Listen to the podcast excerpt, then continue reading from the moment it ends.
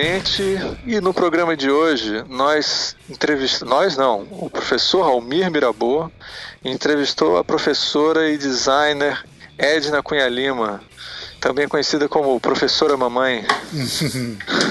Almir, fala um pouco pra gente como é que foi essa entrevista. É, cara, foi muito, foi muito legal. A gente entrevistou a professora Edna e, e, e, que por acaso é a mãe do Ricardo, né? Por acaso. Que é inclusive um dos poucos defeitos que ela tem, vocês vão ver, que é uma, é uma pessoa maravilhosa. e que e que foi muito interessante porque ela contou a trajetória dela, tipo assim, uma, um testemunho que eu quero dar antes de qualquer coisa, é que se tivesse que, numa enciclopédia, do lado do verbete professora, botar uma foto, eu botava da Edna. Assim, ela é o padrão do que eu acho que tem que ser uma boa professora de design. Né? Porque, além de ser ter uma super capacidade teórica, ela tem uma, uma grande experiência de mercado, né, que foi construída ao longo dos anos 70 e, e 80 e, e aí essa, essa entrevista fala dessa trajetória dela como designer, depois como professor de design, depois como pesquisadora, vai para Inglaterra, né, estuda em Reading, depois volta, faz o mestrado e doutorado aqui no Rio e tal. E é uma das primeiras pessoas a trabalhar com memória gráfica brasileira, né, como gente, o que a gente chama hoje de memória gráfica brasileira, que na época que ela começou a estudar isso não tinha nem esse nome. E ela fez vários trabalhos importantes com a com a recuperação da oficina do gráfico amador, que era do Luiz Magalhães, com a oficina Guaianazes, né? E, e, e, e, ela conta assim como é que como é que ela chegou no design. Eu acho que isso é muito legal. A história de uma mulher nos anos 70, né, querendo trabalhar com design, isso é muito foi muito enriquecedor. Acho que vocês vão se divertir. É, eu não vou falar nada porque tudo que eu falar vai parecer tendencioso. é, mas eu tô animado, ainda não vi o programa, vou, vai ser legal. É, e, gente, não se esqueçam de procurar em todos as, uh, os pontos onde nós, nós uh, temos divulgamos o visualmente inclusive agora nós estamos né, no site do, do Anticast então deem os likes façam as críticas entrem lá no iTunes e façam críticas a gente precisa disso para o programa continuar crescendo gente é esse claro, programa quem não der like vai pro inferno é pecado não dar like para a professora Edna Cunha Lima ainda tem mais uma coisa que é super importante. Eu não entrevistei sozinho a professora Edna, não. Fui eu e a Bianca Martins também, que é uma super professora que participa sempre dos programas com a gente. Então, quem não dá like pra Edna e pra Bianca vai pro inferno. Então, vocês tomem cuidado com isso. É um problema, viu? É, e, claro, é, continuem quem, é, contribuindo no Patreon. Né? O, Anticast tem um Patreon que também possibilita que a gente tenha aqui equipamentos e continue fazendo essa, esse trabalho monástico de fazer podcasts sobre design e visualidade. É isso. Bom programa para vocês.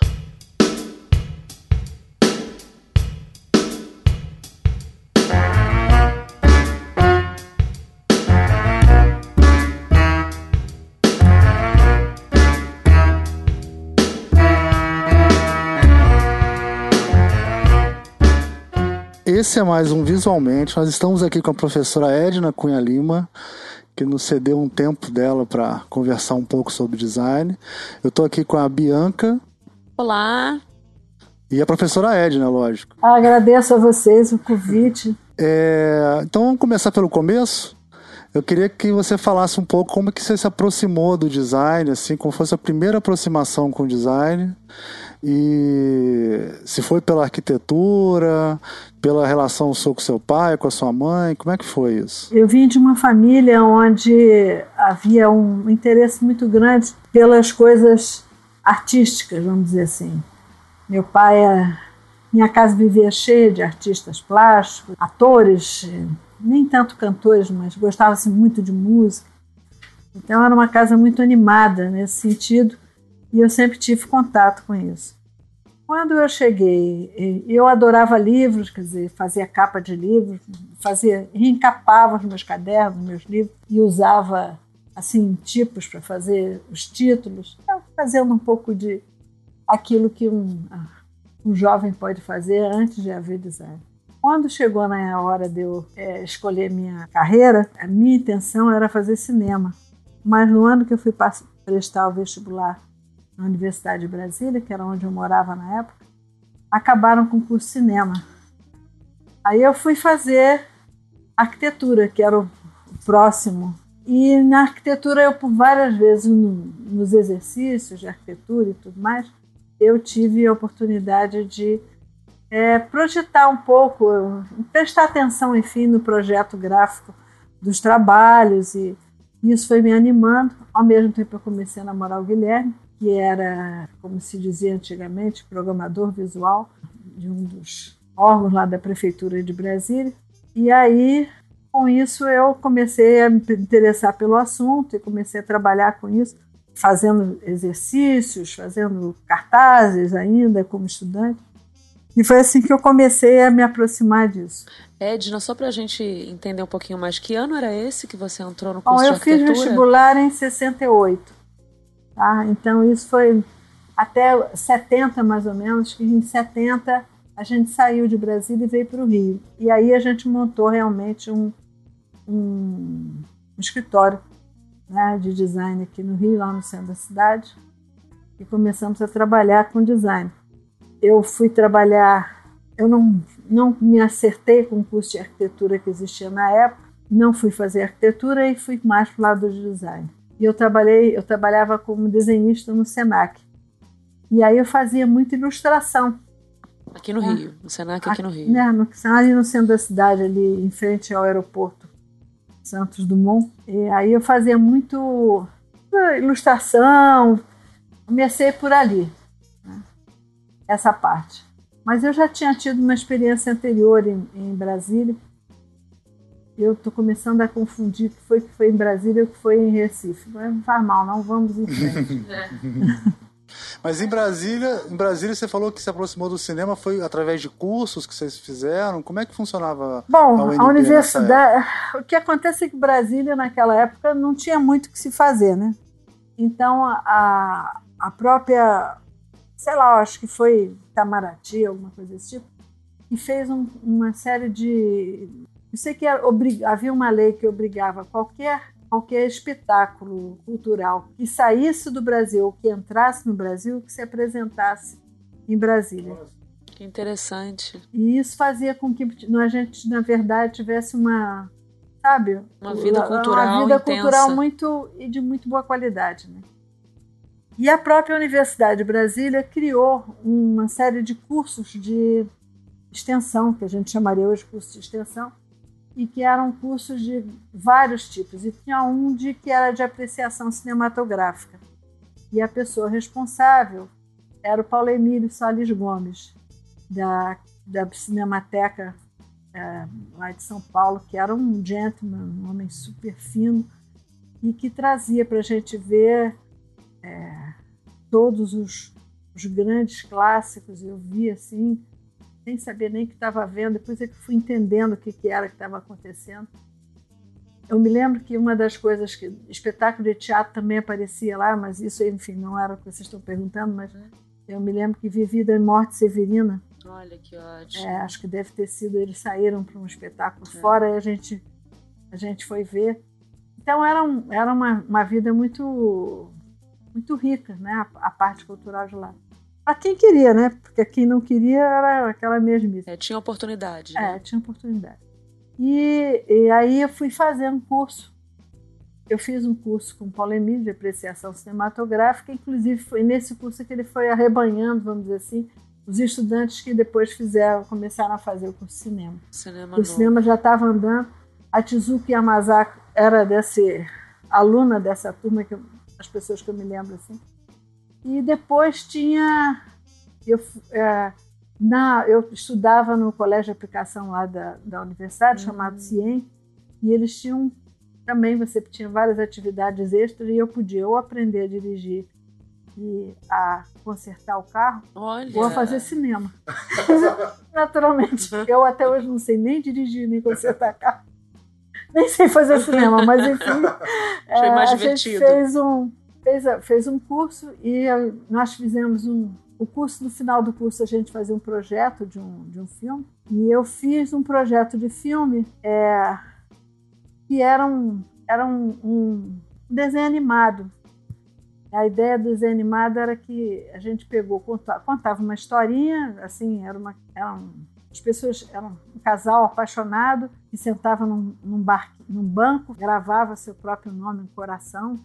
Aí o banco acabava o namoro e o banco quebrava e acabava tudo.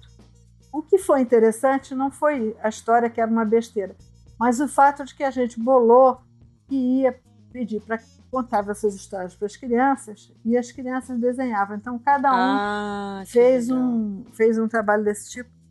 E o Cildo Meirelles, que era da minha turma lá do CIEM, hum. participou disso. Deixa eu ver quem mais participou. Sérgio Porto, que também Olha. depois ganhou a, a Bienal de Veneza, também uhum. participou. Eu não sei quem era o terceiro, acho que foi o Nuno, que é, também era artista plástico, mas que morreu cedo. A gente era uma turma assim uhum. que a gente fez esse filme, ficou uma, uma gracinha. Né? Isso então, em, em algum lugar, eu devo ter isso em algum é. Nessa casa que vocês estão vendo aí, que eu nunca termino de arrumar. Isso, em, isso. isso em paralelo ao curso de arquitetura. Isso antes do curso, antes de, arquitetura. Do curso de arquitetura. Aí, tá aí eu mesmo vim com força total para fazer cinema. Cheguei lá, não tinha, fui fazer arquitetura. Hum. Mas a arquitetura naquela época era, um, eu não sei nem como é que é hoje, mas naquela época tinha mesmo, foi um dos primeiros cursos a ter ciclo básico, lá, lá. E esse ciclo básico era no departamento de arte. E era um curso ciclo básico de arte. Você desenhava, você é, pintava, você tinha uma trabalhava base forte, né, dessa uma, era uma, artística. É, e sobretudo tinha muita história da arte. Eu acho, eu ainda continuo achando que é fortíssimo e devia ter em qualquer curso decente nesse país, porque o que eu aprendi de história da arte e história da arquitetura, no caso, também claro. foi maravilhoso. E aí eu, eu, eu era um estudante assim muito apaixonada pelo curso e achava que eu ia ser arquiteta mesmo. Até que eu entrei no primeiro escritório de arquitetura e descobri tudo aquilo. Quando você entrava na realidade, você entrava num, num negócio. Eu, imagina, foi no meu tempo dos Sérgio Dourados da vida, estava vendo essa exploração imobiliária. Foi um de um, tive uma é. briga com a arquitetura, enfim. Era Mas enfim, eu vivi lá. Curso, né, era muito mais e tinha muita uma parte muito grande de de urbanismo, porque a gente urbanismo. morava em Brasília e você via a cidade nascendo, né? Uma coisa muito bonita. Mas aí, enfim, a vida me empurrou para o outro lado, eu fui aos trancos e barrancos me adaptando. Essa aqui é a coisa. Mas eu fiz muitos trabalhos, os meus trabalhos já como estudante de arquitetura, eles já tinham uma pegada de design. E isso os professores mesmo de arquitetura já me chamavam já atenção. Já identificavam. É, já me chamava a atenção que eu tinha esse, esse essa queda para essa profissão. Essa coisa visual, né? Essa coisa visual. Isso tudo, a, essa coisa de você lidar com texto e imagem, tá certo? Eu sempre trabalhava com essas, essas duas. É, essas duas variáveis, eu sempre tive gosto especialmente entender como é que essas duas coisas funcionavam juntas. Mas você falou que teve uma primeira experiência com design em Brasília ainda. Você foi algum trabalho que você fez? Você começou a trabalhar com o Guilherme não, já lá come... no começo? Não, Guilherme trabalhava eu, na realidade, eu fiz muita coisa, foi como estudante. Fiquei até uma, um cartaz ficou lindíssimo e tive até o desprazer de um amigo meu disse assim: esse cartaz está tão bom que deve ter sido feito pelo Guilherme. Ah. Para morrer. Ah, que absurdo tipo, um negócio desse. Como é que fala isso? Não é? Mas é, você sabe que, que a gente até hoje a gente ainda corre esse risco. É. Imagina naquela época. Imagina. Ainda mais que as coisas que a gente. Essas eram sempre profissões muito masculinas, né? Ah. Eu estava entrando pela porta do lado. Os imes, né? Pois é. Porque tem gente que acha que são irmãos, não é marido e mulher, é. até hoje, é. né? Os homens, né? E aí você vem para o Rio, então, não é isso? Em Bom, 70, primeiro eu casei. Casou lá em Brasília. Casei em Brasília. E aí, uh, naturalmente, vocês, vocês. Bom, é preciso dizer que em 64 meu pai foi. Meu pai foi, foi caçado no ato institucional número 1 e que isso foi um momento assim de muito muito importante na minha vida pessoal porque minha mãe ficou é, muito desorientada nos primeiros tempos, eu tive de assumir uma, uma direção da casa que não estava muito nas minhas contas. E, e o Guilherme, nessa altura nós namorávamos já, o Guilherme foi, foi maravilhoso. Né? E a gente, então, acho que além de ser namorado, a gente ficou muito amigo, confiando hum. muito um no outro, que foi. Essa parceria que, é boa... que, a gente vê até hoje. É. Né?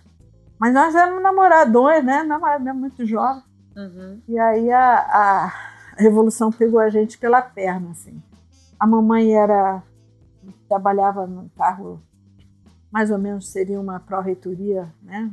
Uhum. Reitoria dos alunos, dos não, não sei qual era o nome. Mas enfim, ela era uma pró-reitora uhum. da universidade. E ela, Universidade de Brasília. É. E aí ela também saiu de lá. Então, de repente, eu fui trabalhar na Caixa Econômica como desenhista. Enfim, eu tive toda uma mudança de vida muito forte, mas eu não posso dizer que eu tenha de reclamar muito, não. E eu tive a, o privilégio de ter um pai dentro de casa, coisa que me diga quantas é pessoas é podem ter isso. É verdade. Né? Coitado, né? acho que ele não preferia é, isso. mas para você e da foi maneira um deleite. que foi, mas foi muito legal porque meu pai era um sujeito muito ah, interessante, uma pessoa que vocês qualquer um de vocês pode ver o testemunho das é. pessoas que conheceram ele. É uma pessoa muito interessante, muito. muito e que te influenciou muito também, né? Influenciou. Edna? Agora, você sabe que eu me influência também da minha mãe, que era uma guerreira, também não posso deixar de lado, não, porque a mamãe era uma pessoa muito muito forte, muito batalhadora. E... Essa, essa coisa do olhar para o visual, né? Para a linguagem visual, ah, para a expressão visual. isso sim, mas você quer saber? Minha mãe fez a primeira fez, fez quando a gente morava em Porto Alegre, porque gente, sabe que filho de militar vai Pois é, os ciganos, né? É. Ciganos, então, agora mora, já é Porto Alegre. É, quando eu era pequena, com 3, 4 anos de idade, a mamãe fez lá em Porto Alegre uma escolinha de artes do, a, nos modelos da, da escolinha de arte do Augusto hum. Rodrigues. Então ela não, ela tinha essa essa, esse, essa visão para uhum. a criança de expressão artística. Isso meu pai naturalmente estava voando. Como é que estava lá? É. Meu pai era aviador, estava Ela voando. tinha uma escolinha mesmo, uma escolinha. não só para vocês, como para outras crianças. Não, não, não era para gente, era para outras crianças. Olha. Era, eu acho que hoje seria uma ONG, mas naquele é. tempo não tinha essa essa, essa coisa, ela fez essa ela escolinha. Ela praticava, né? Ela praticava é, mesmo, ela, então né? ela tinha uma ela tinha uma certeza de que a educação artística, no caso, né, ah. era essencial para o desenvolvimento é. da, da pessoa. Entendeu? Olha que legal, né? Ter isso é. dentro de casa, né? Você tinha isso desde cedo, né? Desde cedo dentro de Com casa. a sua mãe e com o seu pai, né? Os dois mas, tinham papai essa... e mamãe. Né? Eram duas, dois modelos diferentes, mas duas pessoas que, que na verdade, estavam preocupados com esse tipo de problema. Isso é muito bom saber. Mas vocês voltaram para o Rio depois de Brasília, então, e aí começaram a trabalhar. O, o, Guilherme começou a trabalhar em agência de publicidade na época. Né, é nada como... como já ter feito entrevista com um homem. é, ele começou, ele veio, ele foi. Aconteceu é que ele foi, foi ele foi convidado, ou eu não me lembro bem como é que foi, você deve saber até melhor do que eu, para trabalhar aqui no Rio. Então a gente largou tudo lá em Brasília, que também não se pode imaginar. Você não tinha terminado o curso ainda? Tinha nada. E, e foi um momento assim difícil, porque nessa altura vocês podem imaginar que Brasília estava se tornando um lugar levemente irrespirável, né? Foi bom, né, sair de lá então por esse aspecto. Foi excelente, foi excelente. Aí a gente veio para o Rio, ficamos a princípio até ali no Leme, no apartamento dos meus pais. E aí aqui eu trabalhava também, como eu falei para vocês, voltando atrás, uhum. eu estava trabalhando no Senac, no Senac, no centro da cidade ali. E, e aí a gente, a, o Guilherme montou o escritório dele e nós trabalhávamos juntos. Quer dizer, eu saía do Senac, trabalhava no escritório, comecei então a, a trabalhar. Eu trabalhava muito, em princípio, eu trabalhei muito com uma, fazendo coisas ilustrativas. Ilustrações. Não, não, ilustrações, mas um pouco nessa, nessa, nesse meio termo entre, entre a tipografia pura e ilustração. Lembre-se uhum. que foi na época exata do começo da, do uso da, da letra 7, então Aham. tinha muita coisa assim que a gente fazia. Eu, eu, inclusive, no próprio Senac, eu trabalhava com. É, eles tinham um, programa de. Era uma história de arquitetura, mas eles tinham uma parte de fazer ilustrações para os diferentes ramos do Senac. Enfim. Entendi, para as publicações, isso. né? Para as diferentes publicações. Não era publicação, não, é sinalização. Ah, então era um trabalho então com eu trabalhava Eu trabalhava um pouco com isso e usava muito letra filme. Letra Vocês não filme. sabem nem o que, que é, letra mas filme. uma coisa que era legal. Trabalhava muito com essas coisas e, e ilustrando fazendo, fazendo, na verdade, fazendo pictogramas que eu nem sabia que se chamavam assim. Uhum. Né? Mas eu não consegui entrar na arquitetura, porque a arquitetura daqui tinha um programa de matemática que eu não simplesmente não conseguia entrar por ele adentro. Entendi. Eu acho que matemática você tem que terminar o curso secundário e se você não gosta de matemática ou você não é especialmente dotado, e fazer, porque você está com aquilo tudo fresco é. na tua cabeça. Senão você tem de estudar muito é. para poder fazer essa coisa.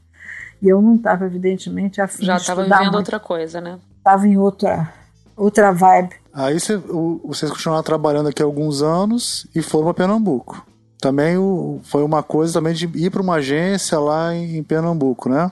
Como é que foi essa mudança daqui para Pernambuco? O que, que levou vocês para lá? Acontece o seguinte: Pernambuco foi uma coisa muito. Nós estávamos na casa de um amigo da gente, um, passando um, um carnaval fora, e aí apareceu no jornal uma coisa chamando para ir para Pernambuco. Você pode imaginar, se é raro hoje, naquela época, então. É, é, ótimo saber, eu não sabia que tinha sido assim. É aí tinha de fazer uma coisa. Quando cheguei lá, era o Glaucio Campelo, que era o, a pessoa que estava entrevistando, porque inclusive ele estava. Ele, ele é pernambucano, né? Ele estava querendo sair de lá, mas o Glaucio, ele, é, ele tinha sido meu colega no CIEM, onde eu estudei. E ele, quando viu o Guilherme, falou: Guilherme, você é maluco, você vai lá para o Nordeste? Aí o Guilherme falou: Não, não, mas eu quero.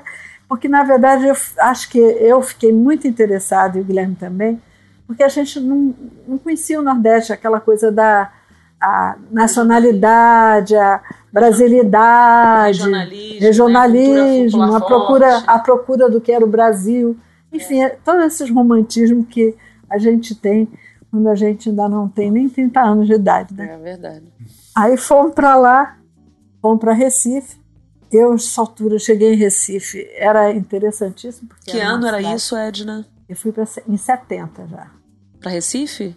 Então a passagem no Rio foi rápida. Foi, mas é que, é que acontece que quem mora fora e tem casa no Rio, tá sempre, sempre vindo do Rio, né? Então meus pais vieram para cá, um então eu eu estava sempre o Rio nunca foi deixou de ser minha minha casa, né? Mas, claro. Tanto é que você vê que eu passei anos em Recife, passei 25 anos e não tenho sotaque pernambucano. É verdade. É porque estava sempre em contato com o Rio de Janeiro. É. Eu nos primeiros primeiros, primeiros dois anos eu fiquei foi me dedicando a, a ser dona de casa. Eu não tinha sido até Sim. então nada. Então fui, fui prestar atenção. Fui... Foi nessa época que nasceu Ricardo? O primeiro nasceu Ricardo. Que... Nasceu lá, Ricardo nasceu lá, Ricardo é pernambucano. E Léo também. Léo os dois também. Foram são pernambucanos. Nasceram os dois. Nessa altura eu, eu também fiz vestibular e passei, entrei para a universidade. E fiz vestibular, essa altura, para design, não para arquitetura. Hum. Que naquela época era comunicação visual. Comunicação visual. E aí a gente chegou lá, era uma loucura o curso, porque era a coisa mais desestruturada em termos de design que podia haver. Devia estar bem no início o curso, né? Devia ser os primeiros é, anos tinha acontecido lá, quer dizer, diz, dizem as más línguas, né? que o que tinha acontecido é que o vestibular para arte não tinha chamado ninguém. Ah. Então eles abriram meio a toca de caixa um curso de, de design, a gente não sabia disso. Mas a gente chegou lá, tinha um amigo da gente lá de, de Brasília, que era Armando de Holanda, e a Clementina Duarte, era um casal amigo da gente. Ele é um arquiteto importante. Uhum. E a Clementina era joalheira, designer de joia. Ficou mais ou menos. Aí tinha outros. Você sabe que é engraçado que o pessoal de Brasília de modo geral, se protege nesses lugares. Se, se quem saiu de Brasília para outros lugares sempre teve o apoio dos antigos brasileiros uhum. da Universidade de Brasília, que foi uma experiência, uma experiência marcante para né? todo mundo. Né? Aí, eu lá chegando, eu fui fazer vestibular, passei e comecei a fazer o curso. Na verdade, para falar com bastante franqueza, fui fazer vestibular depois que o Léo nasceu. Hum. eu me lembro bem que, a essa altura, eu fui fazer o vestibular, eu estava, assim, esperando Amamentando, estava esperando o Léo. Estava esperando o Léo. E, e eu cheguei à conclusão, é, eu cheguei à conclusão seguinte, que se eu não fizesse alguma coisa ali, eu ia virar uma dona de casa. Que coisa corajosa que a sua fui... atitude, viu? Com dois meninos pequenos, fazer vestibular. Exato, tinham duas coisas, né?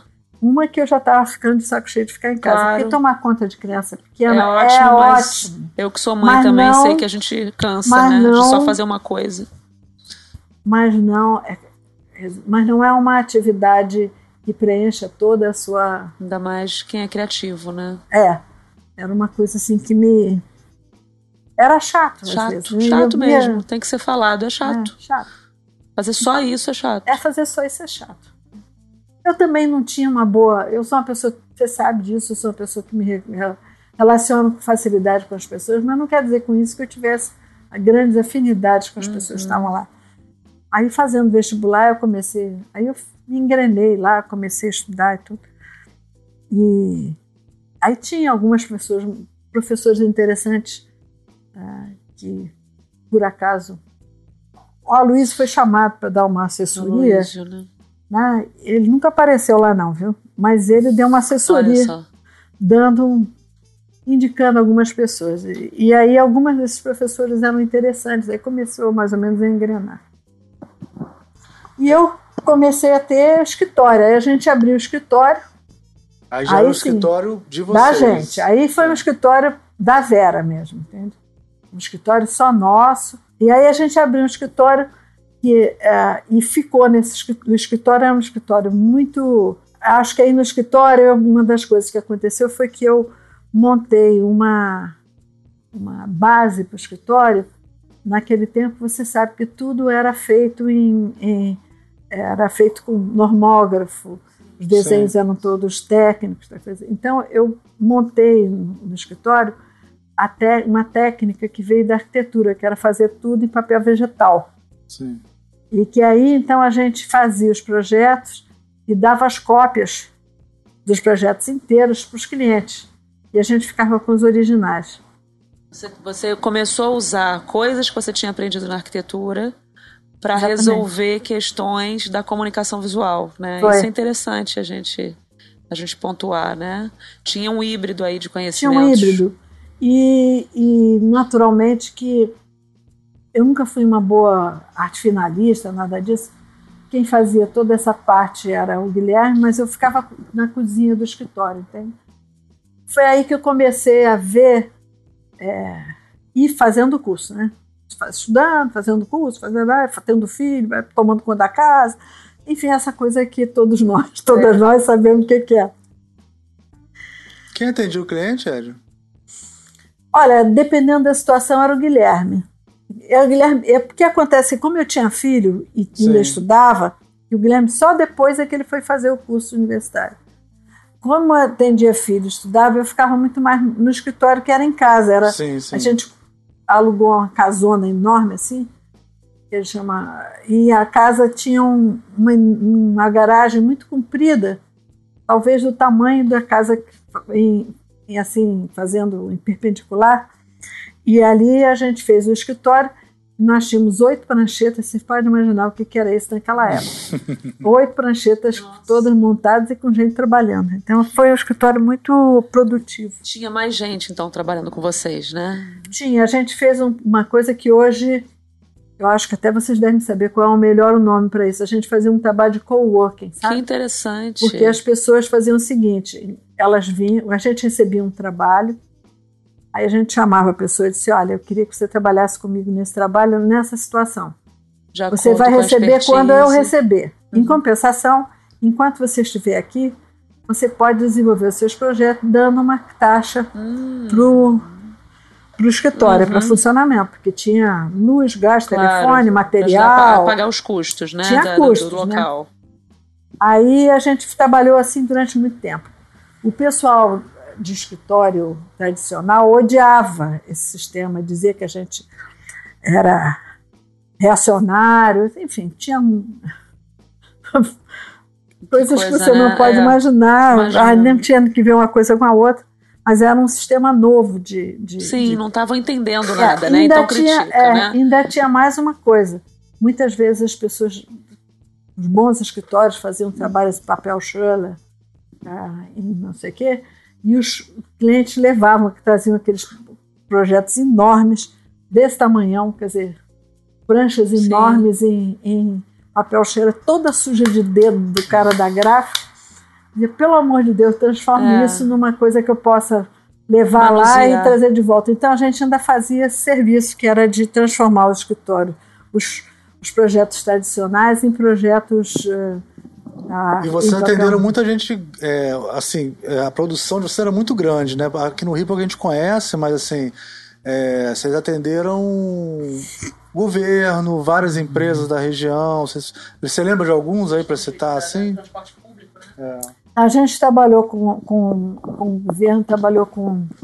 Ai, vou te dizer, isso não é na minha área. Os, os nomes das empresas, não. Eu posso dizer para você que nós fizemos. Mas os tipos de projeto. nós fizemos muito. Ah, é, report, é, report, como é que chama? Sim, sim, é, catálogos anuais, né? Anuário, anuais, anuários. para secretarias de, Estado, secretarias de Estado, para para tinha muita coisa que a gente fazia nesse sentido. Muita marca também, né? Essa, especialidade do Guilherme, eu fiz muito esse negócio que o Ricardo está trabalhando agora. Né? Fiz muito trabalho de infografia. A infografia. Foi. Você fazia infografia para os anual reports das é, empresas e tal, para banco, secretaria, essas coisas. É, né? Fazer para banco, fiz, já fizemos, trabalhamos muito com a. A gente era uma empresa grande em termos de Recife, né? A gente era uma empresa grande, mas a gente chegou uma hora que. que era isso, Edna? Para quem, quem conhece Recife, onde ficava isso? Ficava em ah, não, daqui a pouco a gente lembra, não tem problema. Não, eu Só porque me deu vontade de, de, de, entender a geografia ali, onde é que, a gente onde é que era. É, a, a, gente trabalhava eu num bairro residencial, né, e, uhum. e, ali, ali ficamos durante muitos anos e que funcionava, porque a gente foi, foi ver uma casa, foi ver, sabe como é que é? Tudo assim na base do, isso uhum. é muito interessante, né? Você está falando de, de, várias coisas que eu acho que, que são legais pra gente, né? Até essa coisa do, do, do, modo, do jeito de trabalhar mesmo, né? Como você falou, né? Do coworking, né? E ter uma casa próxima.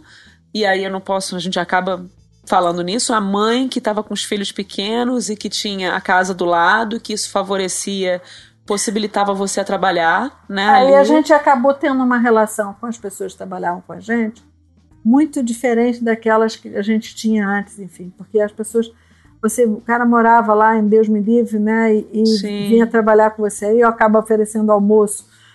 Uma almoçar, coisa meio familiar, cara, né, uma coisa meio... É, não podia deixar o cara sem comer, quando a gente... Então, a, e aí com isso tinha empregada, tinha um, enfim, tinha um, Tinha uma infraestrutura que... Tinha uma infra da casa que servia também o escritório, e do escritório era... que servia a casa. Né? Interessante é, isso, né? Foi, foi interessante, foi uma maneira diferente de trabalhar. E foram, e tiveram um porte significativo, né? Tivemos, isso, é legal tivemos, a gente falar. Tivemos. E é, eu acho que. Mas daí que surgiu o meu interesse pela parte de, de, de estudo, porque eu tinha uma, uma, uma sensação horrorosa de que a gente não sabia qual o resultado daquilo que a gente fazia certo? Não media, né? Não tinha. Não tinha medida, não sabia se aquilo que a gente estava fazendo era adequado ao público que a gente estava querendo uhum. atender. A recepção do público.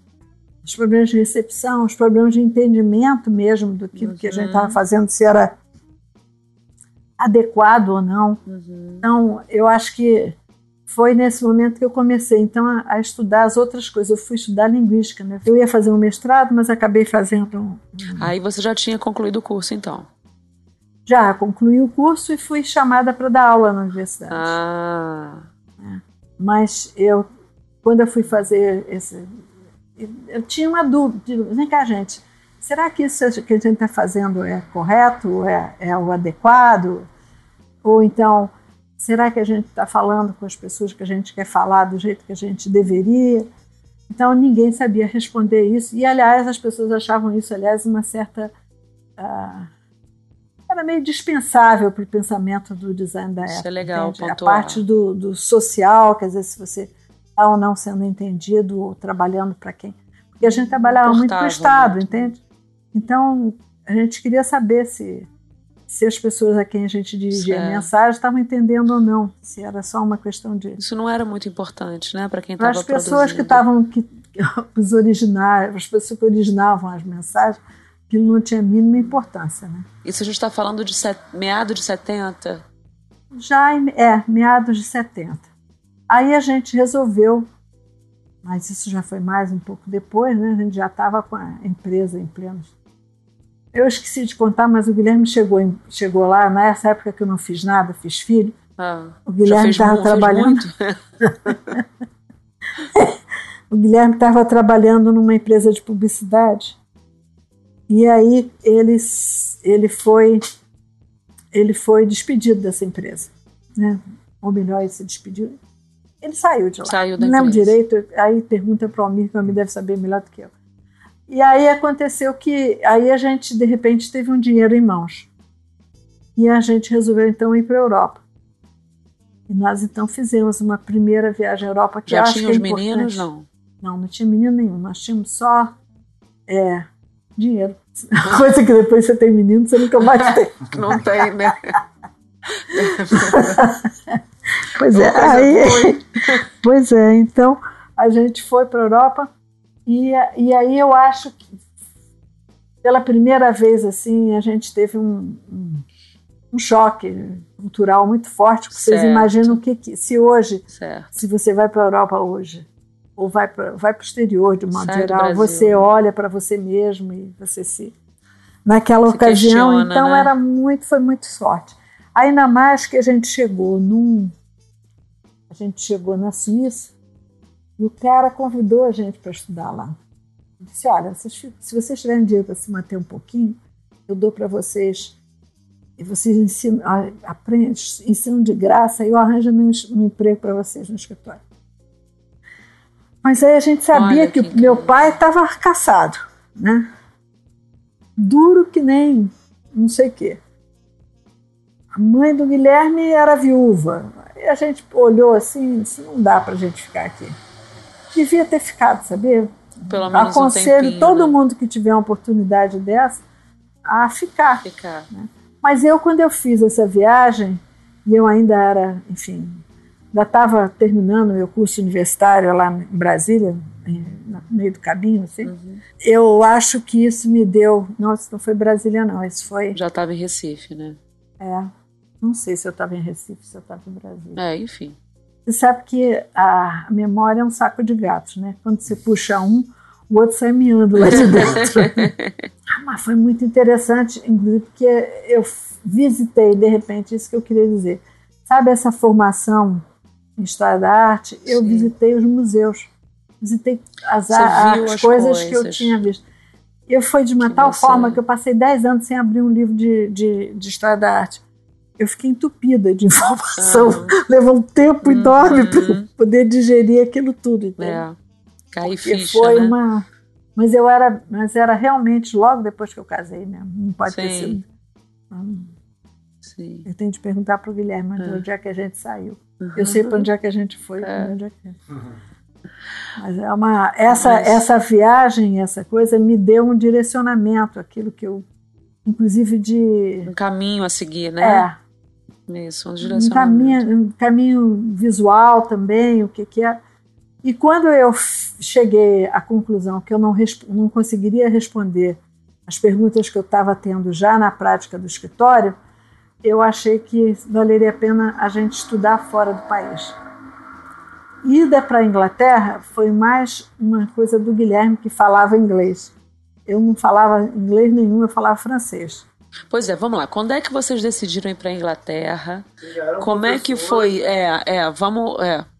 Você acabou o curso, foi convidada para ser professora. Foi. E o Guilherme estava cursando ainda, eu acho, né? É, o Guilherme estava cursando, ele terminou no semestre seguinte, mas o Guilherme está numa situação estranhíssima, porque ele era aluno e professor ao mesmo tempo. Olha só. Ele foi convidado, ele era um designer tão conhecido em, em, uhum. em, lá em Recife, que convidaram ele para dar aula, ele ainda sendo. Não tinha terminado o curso, aluno e professor ao mesmo tempo. É, ele dava aula de plástica. Professor de plástica, ele disse: Eu não sei dar aula para essa turma de design, não, Guilherme. Vai fazer aí.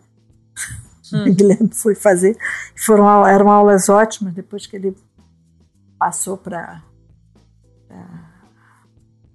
Depois que ele entrou realmente, terminou uhum. o curso, ele continuou dando essas aulas. Mas nessa altura a gente já tinha visto que essa, essa ideia de as questões que estavam se colocando, nós estávamos colocando para nós mesmos não podiam, não eram, podiam ser resolvidas na prática. A gente tinha de ter um conhecimento teórico maior. E aí aquela ida que a gente tinha ido anos atrás na Europa voltou para a gente. E a gente então fez um, uma, uma, um projeto para ir para fora. Isso foi em ah, Guilherme é que sabe minha Final memória de 70, auxiliar. já era 80? Não, 80, 80, 80 Já era tanto. 80. Lá pra cima, 89. Então vocês ficaram bastante tempo, antes de ir pra lá, vocês ficaram bastante tempo dando aula na universidade, já eram, né? Vocês, vocês já, já eram coordenadores do curso, alguma coisa assim? Não, eram só professores. Não, era professor. eu era tão besta que quando eu fiz o concurso, eu não sabia nem para que, que eu estava fazendo o concurso. Entende? Eu não sabia qual, pra, qual era a minha inserção na, na na carreira universitária com o concurso que eu estava fazendo. Vocês já entraram para o concurso nos anos 70 e ficaram até os anos 80 como professores? Não, não, não foi assim. Hum. Nós fomos convidados, nós trabalhávamos com, enfim, professor, Daqui... professor convidado, Sim. não tinha, sei lá como é que era a coisa. E a gente, eu comecei, quando eu comecei a dar aula, foi aí que, isso que eu quero dizer para você, quando eu comecei a dar aula, eu verifiquei que existia na, na universidade uma tipografia abandonada. Ah, isso é legal, sim. Tá? E era essa tipografia pertencia ao gráfico amador. Então, eu fiz um trabalho com os alunos, que foi a base de onde o Guilherme desenvolveu depois o doutorado dele, que foi de fazer com os alunos todo um trabalho sobre a tipografia. Você já ouviu certamente uma uma, uma gravação que tenho fazendo uma entrevista Sim, com a Luísa. Com a Luísa. Pois é, foi em conta desse, desse trabalho Olha, que eu estava fazendo com os alunos. Então, de valorizar, inclusive, a, vamos dizer assim, aquilo que era o Nordeste, né, que estava muito meio assim jogado Isso veio da, desse, desse seu olhar, dessa sua descoberta, dessa tipografia. Foi. E aí e eu trabalhei nela há muitos onde... anos. Olha que legal. Trabalhei nela há muitos anos e eu vou dizer para você, eu, não, eu me lembro bem que eu não sabia nem quem era Bodoni quando começou, Sim. porque não existe a, a, a bibliografia que abundante não hoje tinha, essas Não tinha. Não existia, era em inglês. Eu também não era lá essas, uhum. essas mestres em inglês, né? uhum. né? Em francês não tinha Muito absolutamente pouco. nada, que era o que eu lia mais, tinha alguma coisa em espanhol, uhum. que era difícil de se, de se encontrar. Aí eu. Mas eu comecei a dar aula, eu me lembro bem que eu estava dando uma aula sobre Bodoni, quando eu passei. Era uma mesona, assim, de, de gráfica mesmo, de, né? gráfica. de, de ateliê, né? Todo mundo sentado assim em volta da mesa, eu num canto, dando uma aula sobre Bodoni uma aula sofrida, né? Porque não tinha material, é, tinha de procurar, sim. aquela coisa. É. Quando eu olho assim, passo, quando eu levanto, passo assim, vejo a menina colando figurinha de amaré, não sei se você se lembra. Lembro, claro, de amaré. Nossa, Menina, gente. eu fiquei com uma raiva, eu peguei Tristeza. assim, peguei a peguei O minha bolsa e fui embora. Larguei assim tudo, tudo. O pessoal, ei, o que que houve? Aí eu falei, olha, eu sou aqui, eu sou professora como vocês bem sabem, quem, quem paga o meu salário é o operário que está lá, porque para eles que essa universidade é pública e vocês não são nada disso. Acham um absurdo, uma falta de respeito comigo e com essas pessoas que pagam o meu salário, vocês ficarem na, todo mundo cair de É. ah, vocês ficarem na sala fazendo, montando um álbum de figurinha maré, certo? De modo que eu vou embora para casa. Aí foi aquela confusão. Fui embora para casa mesmo, tava assim ardendo de raiva. Aí fui para casa, né? na outra aula, tá, tinha esquecido até de quem era a pessoa, mas eu me lembrei porque a menina chegou com uma maçã e me deu. a famosa maçã para professora. É, maçã para professora. Fazer as pazes. Né? Fazer as pazes. Ah, minha filha, chega na hora, você basta que você não fique colando aquelas. É. Mas eu tive então, eu comecei ah. então a trabalhar com tipografia a partir do gráfico. E a gente fez aquelas entrevistas todas para descobrir o que, que era o gráfico, o que, que era aquilo que a gente tinha. E a, a gráfica tinha sofrido uma série de cheias, então estava uhum. em estado deplorável, a gente Nossa. foi limpando aquilo. E muitos dos alunos que hoje estão amigos meus no Facebook foram alunos dessa primeira turma que a gente, na verdade, ou dessas primeiras turmas que a gente, na verdade, limpou e arrumou a gráfica para ser usada. e começamos, então, a, Entender a, história daquela, daquela entender. gráfica. Eu tinha feito, quando eu era aluna da universidade lá em Brasília, eu tinha feito uns cursos de tipografia com Klaus Bergner, hum. que é, era um, um grande tipógrafo, fantástico, hum. e a gente trabalhava na tipografia mesmo. E aí, aí eu punha a mão na massa, Você entende? Naquela, já tinha. Aprendi e vi que podia fazer os exercícios. A gente então fazia os exercícios na gráfica mesmo, tinha uns tipos lá que a gente montava lá de qualquer jeito. A gente, os caras que eram tradicionais de gráfica não quiseram trabalhar comigo não, porque eu queria as coisas diferentes. Então eu consegui um, um jovem aprendiz que me ajudou e assim a gente trabalhou lá foi muito legal, foi uma época muito interessante. Então, todo esse tempo que eu estava na universidade, que eu estou contando para vocês, eu estava dando aula de tipografia nessa gráfica. De tipografia. Foi. E aí vem, então, um, um, vocês dois começam a, a, a precisar buscar respostas para algumas indagações que não tinham aqui no Brasil, é. né? E aí isso desperta em vocês a vontade de ir para fora porque não tinha onde.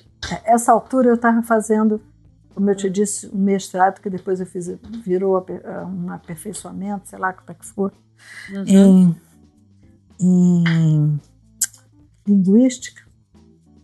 A gente ficou, eu trabalhei muito tempo nisso. O que foi legal, entende? Foi, aprendi, inclusive, Sim. comecei a ler os textos que ninguém lia. Né? Designer sabe que naquela época não, é havia uma. Comecei Era mais difícil ter acesso a isso, né? Os designers fazerem é, esse trânsito. Fazer né? esse trânsito. Aí comecei a ler outras coisas, ampliou a minha cabeça. Foi muito importante nessa fase. Aí fui para fui a Europa, né? Quer dizer, eu aí, essa, a minha professora de, de linguística era a esposa de um, de um pintor que era amigo da gente na Guaianazes, que era uma, um movimento de litográfico. E aí ela foi para a Maria Geviana, ela foi para Reading. E de lá a gente, ah, mandou uma cartela de sedes, mas vocês não querem vir para cá, não? Ah, foi ela que fez o contato de vocês. Não quer vir para cá, não? é muito bom aqui, porque tem um curso excelente de design, gráfico, coisa. Aí a gente ficou pensando e finalmente resolvemos ir. Mas não é tão fácil assim, quando você tem dois Sim. filhos pequenos. A gente passou então um, sei lá, um ano, um ano e meio organizando essa possível ida. Dinheiro. E nessa época não tinha e-mail, né? Tinha que mandar uma carta, coisa super esquisita. Imagina para resolver é. isso. Ficar, não, manda uma carta, daqui uma semana volta a resposta. Daqui uma Só... semana? Mês que vem, isso, esse, esse, tempo era muito diferente, né? Eu achei interessante que você falou, vocês tiveram a experiência da Guaianazes, tiveram a experiência que é planografia, né? Tiveram experiência, você teve experiência com tipografia, que é relevografia, e o seu pai tinha essa coisa de ser gravador. Então você, as artes gráficas sempre circundaram suas grandes é. áreas da arte gráfica sempre circundaram sua vida, né? Você sempre teve isso próximo de uma maneira ou de outra, né? Isso é interessante. E quando a gente veio para o Rio e abriu o escritório aqui, aí já era offset, né? Já não era mais Sim. É, não era mais tipografia, porque o que acontece é que quando eu comecei era tipografia mesmo, né? Sim.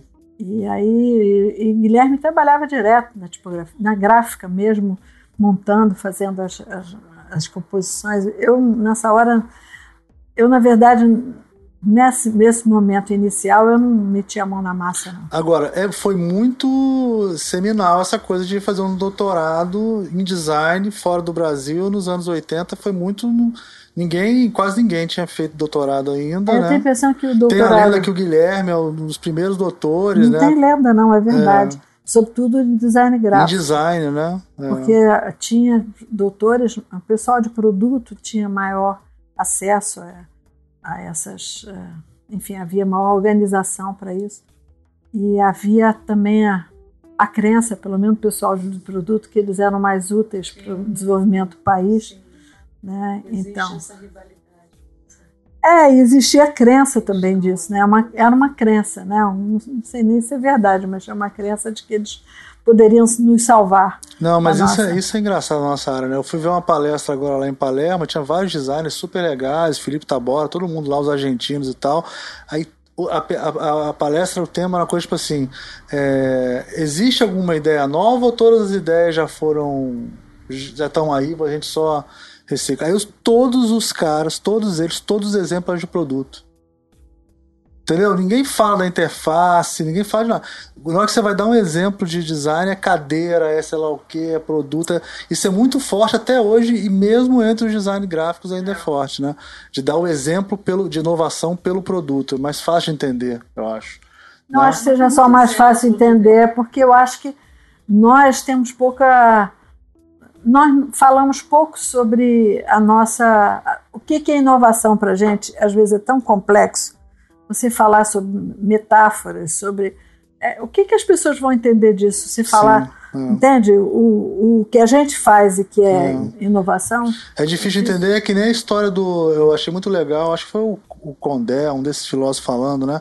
Que todo mundo entende por que, que o Romário é genial ou por que, que o Zidane é genial, porque as pessoas olham aquilo e falam, pô, isso que o cara fez eu não consigo fazer. Né? Mas você explicar por que, que um cartaz é genial é, é muito mais difícil para quem não entende aquela não é uma coisa tão natural, entendeu? Tipo, o Zidane chutar uma bola de fora da área no ângulo, todo mundo caramba, isso é impossível de fazer, né? Agora fazer um cartaz muito legal, fazer um produto de design gráfico muito legal, a aproximação. Então a gente, a gente tem mais dificuldade de reconhecer os feitos intelectuais ou esse tipo de feito, porque você tem que entender daquilo. Por que, que o Stephen Hawking é é o máximo. Você, muito, muita gente acha que ele é o máximo, mas não sabe nem porque ele é o máximo. Né? Eu acho que a área da gente tem alguns problemas nesse sentido, né? mas eu acho que uma das coisas que tem é que a gente não sabe bem o que, que a gente faz, nós mesmos, estou falando aqui a gente. Uhum. Né? O que, que a gente faz que é tão especial assim? Tirante aquilo que a gente vai ver, que são as pessoas que estão trabalhando com design social, que acho que essas pessoas são capazes de defender com o pé nas costas o que, que é, o design comum, a gente tem uma dificuldade, uma, uma culpa enorme de ganhar dinheiro fazendo design. Enquanto que o pessoal de produto, como não ganha mesmo, é. que maldade. É, não, é, mas não, mas que, que tem né? mais dificuldade de, de é. se encaixar na, no mainstream né, é, é as pessoas se sentem mais resguardadas para poderem sentir enfim, fazendo alguma coisa útil. Agora, nós temos dificuldade de reconhecer. Quando a gente se a gente está fazendo uma marca, a marca é excepcional, é icônica, isso a gente é não acha, acha que isso é banal, tá entendendo? E não é. é. Essa é que é a verdade. É. Faz parte da. Eu acho que o problema da gente é que, com o modernismo e tudo mais, a gente, essa ideia de que a gente faz parte da, da cozinha da costura da, do cotidiano, valoriza um pouco aquilo que a gente faz. Claro. E é verdade, a gente trabalha, a gente não trabalha com, com etéreo, a gente trabalha com a mão na massa. Com... Isso. E é isso, enfim, é. é o interessante do trabalho da gente, a gente vê como é que a verdade do cotidiano se faz. Tanto é que, vamos dizer, ninguém, ninguém conversa, pergunta se o Tonê se aquilo ali é design ou não. Todo mundo diz o design do Tonê. Agora, se você pega um, um, uma coisa que seja, como eu tenho visto tantas coisas feitas por brasileiros, por exemplo, o próprio trabalho de Santa Rosa, as pessoas Sim, se perguntam se, é design ou não. É. Tá certo? É, a gente tem um complexo de vira-lata que é horrível, né? O de fora. Mas não é, é nem sempre... vira-lata, eu acho que é o, o problema da. A gente não consegue ver no produto de design é, gráfico o, a entrada daquilo que seria design. Isso é uma coisa que você deve ter visto muito em Red, porque Red tem uma biblioteca de efêmeros maravilhosa, né? Tem várias coleções super importantes lá e tal. Na época que eu estava lá ainda não estava assim tão legal, mas já tinha, já tinha o Michael Twyman que estudava que isso. Era um estudioso disso e que tinha uma, uma visão muito clara de que a, a indústria gráfica ela é uma indústria que evolui um dos motores da evolução dela são os objetos gráficos menos é, são os mais cotidianos, mas os menos valorizados, mais prosaicos, tá certo? E ele chamava atenção de as invenções que eram feitas nisso. Ele tinha e a, e a gente tem de ver que ele é um, um cara de esquerda na, na, dentro daquilo que é a Inglaterra. Então ele valorizava a contribuição das pessoas é, até anônimas, e no caso dele nem tão anônimos, porque eles não são tão anônimos quanto a gente, mas de pessoas que não têm é, uma formação universitária, que não tem nada disso, para poder fazer as. atendendo às necessidades da sociedade, entende? Porque é isso que a gente faz. Né? E não precisa ser uma coisa transcendental, tá entendendo? Não é arte, é design, é outra coisa. Acho que eu tive chegar lá na Inglaterra, as aulas com o Michael foram muito importantes para mim nesse sentido, embora eu não tenha feito doutorado lá, porque é, enfim, eu tinha filho, casa, cachorro, passarinho, marido. isso não, isso não, não combina muito com você é, conseguir botar essa ideia. Ajuda lá, né?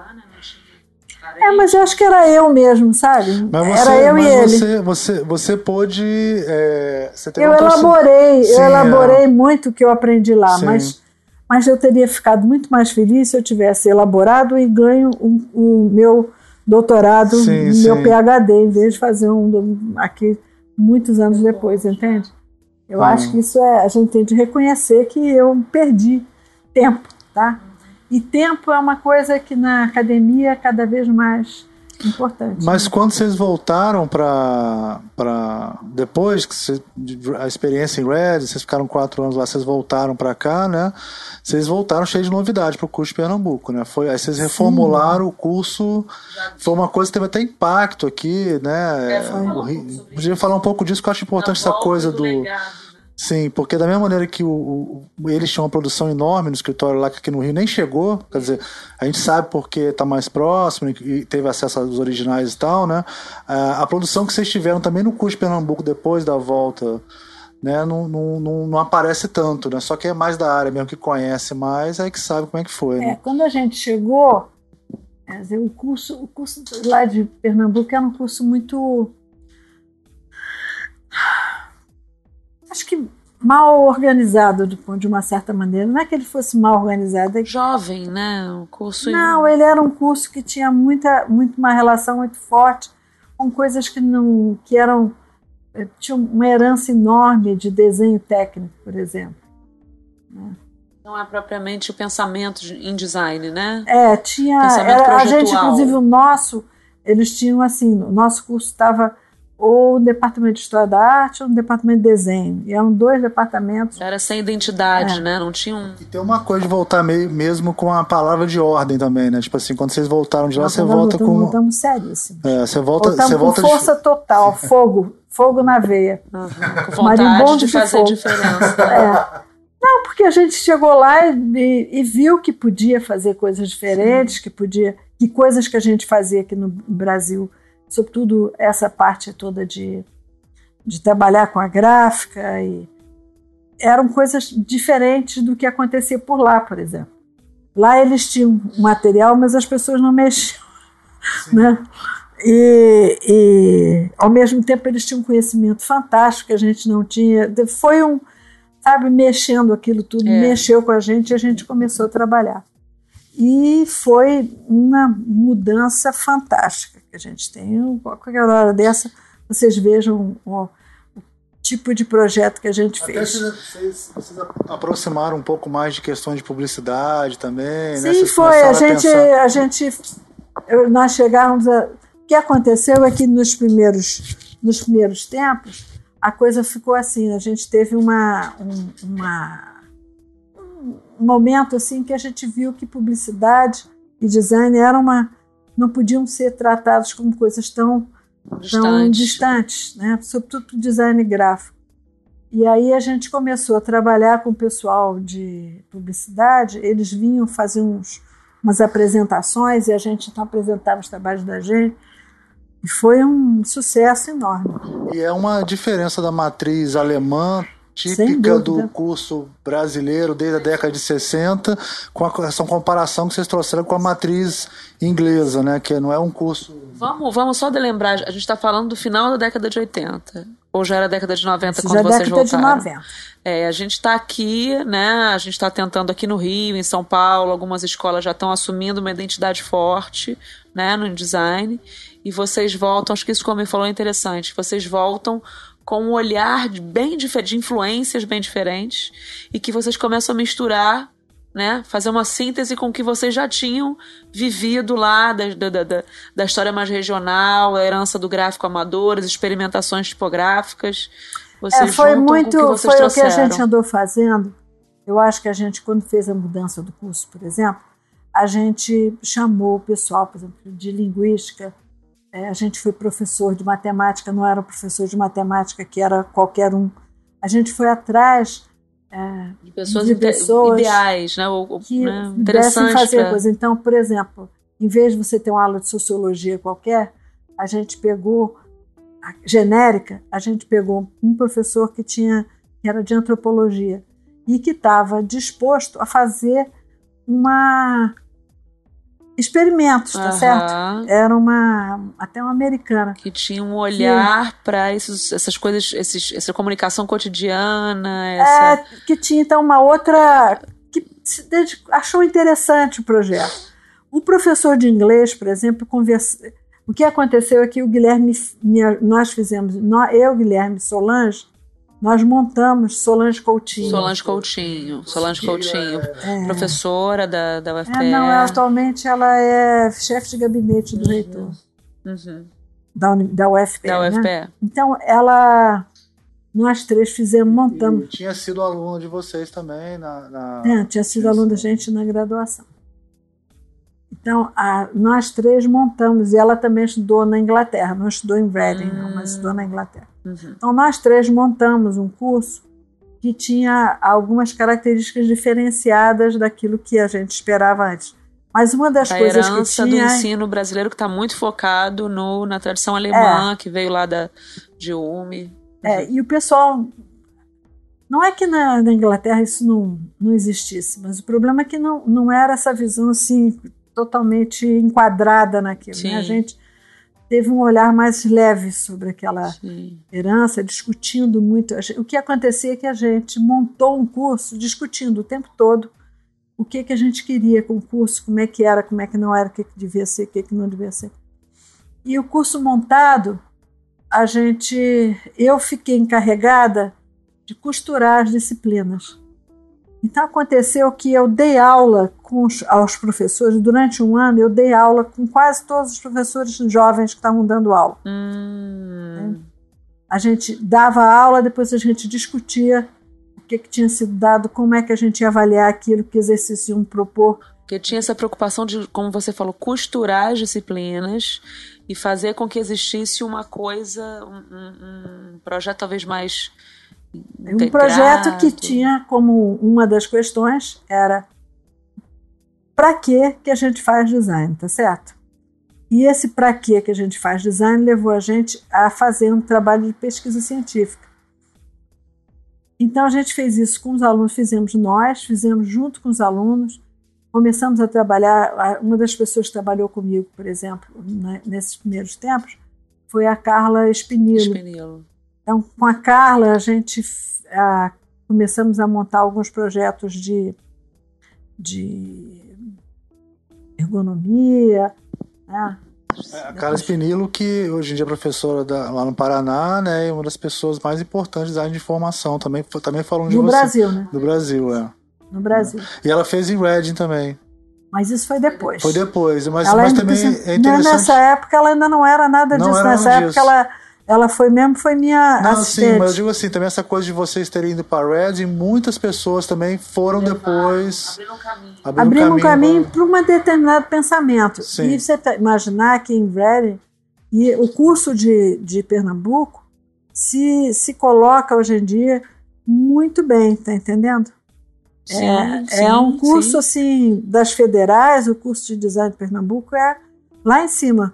Sim. Por quê? Porque ele é um, um dos cursos que, que tra- trabalha bem a questão da relação da a- os trabalhos de graduação, por exemplo. Naquela, naquele tempo não existia trabalho de graduação no Brasil.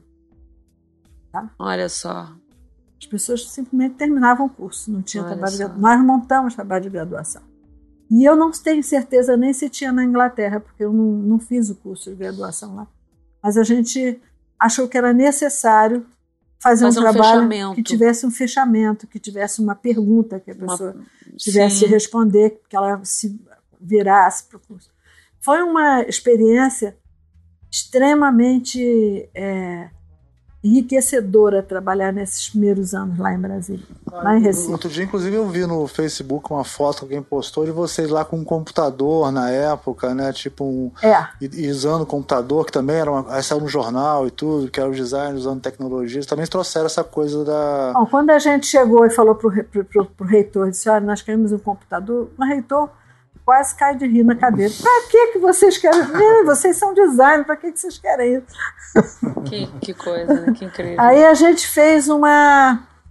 A gente fez um, um, um transou com o pessoal de, de informática, que é um pessoal importantíssimo. Você sabe que o Silvio da informática hoje em dia é um, é um dos grandes nomes, né? O pessoal que faz jogos. Uhum.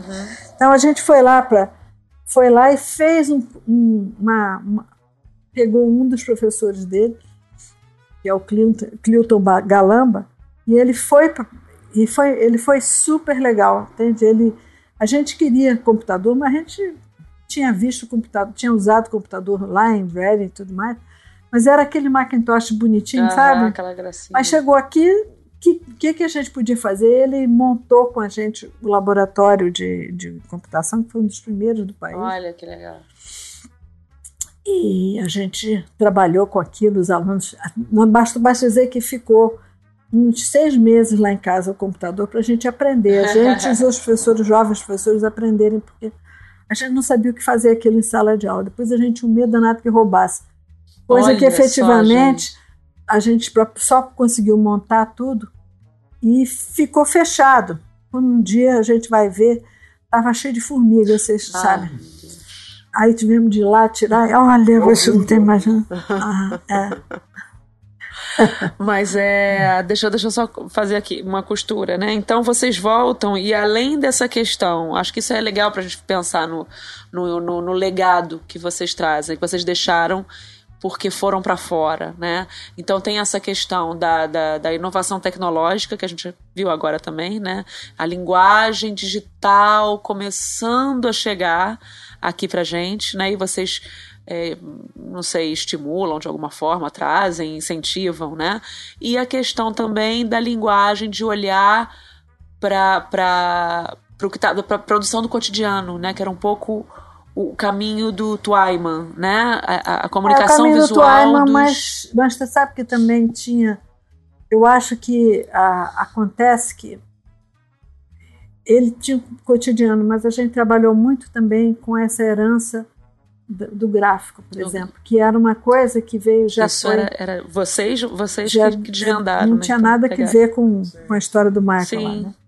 E que é uma história que tem a ver, eu acho, com o fato de que a gente está pensando o Brasil de um outro jeito, né? Sim. Pensando o Brasil, é, um Brasil mais, é, mais brasileiro mesmo. Um- né? um- uma questão da, da- uma questão regional, né? Era uma, uma coisa muito importante. nem regional, porque eu acho que quando a gente fala regional é uma questão pernambucana. Porque regional seria se a gente pensar no Nordeste inteiro, mas a gente não está pensando no Nordeste Não, inteiro. sim, regional A gente na, tá na micro-região, é, é, daquele local. É, uma questão local ali. Agora, essa coisa, essa vontade bizarra de pesquisar design que você teve, que só Deus sabe onde que vem esse negócio, é, eu queria te perguntar isso. Essa coisa de ser pesquisador, né? Até porque eu estou estudando Orlando, que também tem essa coisa de, né, sei lá, não sei se isso. É, é, talento, é vocação, oportunidade? O que, que é que faz é a gente, isso, né, o que, que faz a gente querer pesquisar design em vez de ficar ganhando dinheiro no escritório e querer mexer com isso? O que, que você... Bom, eu queria dizer para você que isso não era em vez de. Eu estava ganhando dinheiro no sim, escritório sim. quando comecei. não é uma questão, não foi em vez de, foi também. Também, né? É. Mas o que acontece é que uh, o Orlando mesmo, eu tenho contato com, com o texto do Orlando, tenho contato, o pessoal do gráfico, eu acho que aí o fato da gente pesquisar o gráfico foi que levou a, uma, a um entendimento da necessidade de falar sobre essa herança cultural é, específica do Nordeste. o que eu estava querendo contar, que a gente interrompeu aqui, é que quando eu fui dar aula de plástica, por exemplo, um dos exercícios que eu dei era as pessoas começavam com, com as coisas no, bidimensionais né, iam para o tridimensional. Depois tinha de ser um tridimensional montado. Entende? Então eu fiz primeiro era uma coisa do papel, que eu não me lembro o que, era, no segundo era uma coisa que tridimensional tradicional, e a terceiro era uma coisa bidimensional que virava tridimensional. E aí, então, para poder fazer isso, nós fizemos fantasia de carnaval. Hum, tá. Fantasia de carnaval não, daqueles grupos Sim, de regionais lá. Foi uma experiência, assim, lindíssima. Lógico que é. Né, os... Fiz uns dois, é. uns dois uns tá dois semestres, porque também se fazer isso Sim. é uma coisa é. muito cansativa, mas uma para as pessoas também é, passarem a ter um pouco mais de valorizarem aquele tipo de, de expressão. Sim. Eu queria dizer para vocês que o, o, aluno de design sempre é um aluno de classe é, mais abastada, pelo menos era. Atualmente, graças é, a Deus, acho que, tá é, acho que atualmente, felizmente. Mas sempre foi. Então ele é olhava é aquilo isso. com um olhar de cima para baixo, tá certo? Quando ele percebeu que aquilo era. Foi muito importante para essas pessoas também passarem pela experiência de entender o, o a cultura popular. A cultura popular. Quer dizer, né? lançar um olhar, valorizar. Agora e aí é, né? é aquela história. Quando você começa, você não sabe bem direito como é que você começa a fazer a, a pesquisa. Né? É, eu tive, na realidade, duas linhas de pesquisa. Uma das primeiras coisas que eu fiz, eu peguei o malho e trabalhei em cima da linguagem do malho de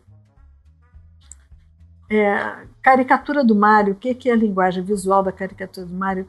É, do Mário dizia para a gente. Eu trabalhei, inclusive, com a Carla. Aí, o que, que era quem é que falava primeiro, quem falava. A caricatura era tão diferente que eu me interessei por essa dificuldade que a gente tinha em entender a Mas linguagem. Você consegue identificar nos alunos que têm vocação? Ou você acha que isso é uma coisa. Tem professor que puxa mais por isso? O que, que, que, que leva. Minha pergunta foi mais nesse sentido, assim.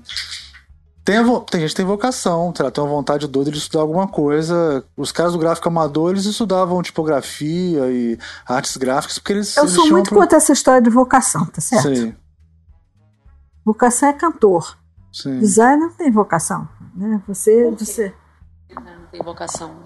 Eu acho que design é uma, é, não é uma, uma coisa de, é, de criatividade apenas. Ele tem um. É uma profissão útil, tá certo? Não é uma coisa. Sim. Uma dádiva. Uma dádiva de Deus, tá certo? Lógico que existe alguns dadivosos, mas a grande a profissão em si, a gente não, não dá Você vê claramente quando o aluno acende, assim, né? Sei lá, às vezes o aluno, você dá uma aula, ou sei lá, você vê a evolução de um aluno, aí tem uma hora que dá um estalo no aluno, o aluno começa a fazer as coisas, né? A gente, a gente... É uma coisa que a pessoa vai conquistando, né? É, eu não acho que tempo. ninguém começa assim. Dá é um, trabalho. Dá até... trabalho, e eu não acho que seja. E você sabe que eu, eu sempre tive alunos fantásticos que eu não sabia quem era o pai e quem era a mãe, tá certo? De repente o cara saía assim do, do zero e aparecia. Mas e a nessa... questão da, da que você está perguntando, acontecia o seguinte: quando a gente ia fazer pesquisa lá, a gente chamava as pessoas tá? para fazerem pesquisa. Fazia, fazia um. Vou fazer. Fazia como isso que você faz, fazia entrevista, não sei o que, não sei o que lá mais. Só que era. Lógico, você tem de ver que a gente tinha muito prestígio. Então, para os alunos, entrar nesse grupo era uma coisa de prestígio. Então, eu acredito que a gente tinha bons alunos se interessando por esses assuntos. E aí, com isso, a gente tinha perguntas e questões que eram bem legais mesmo.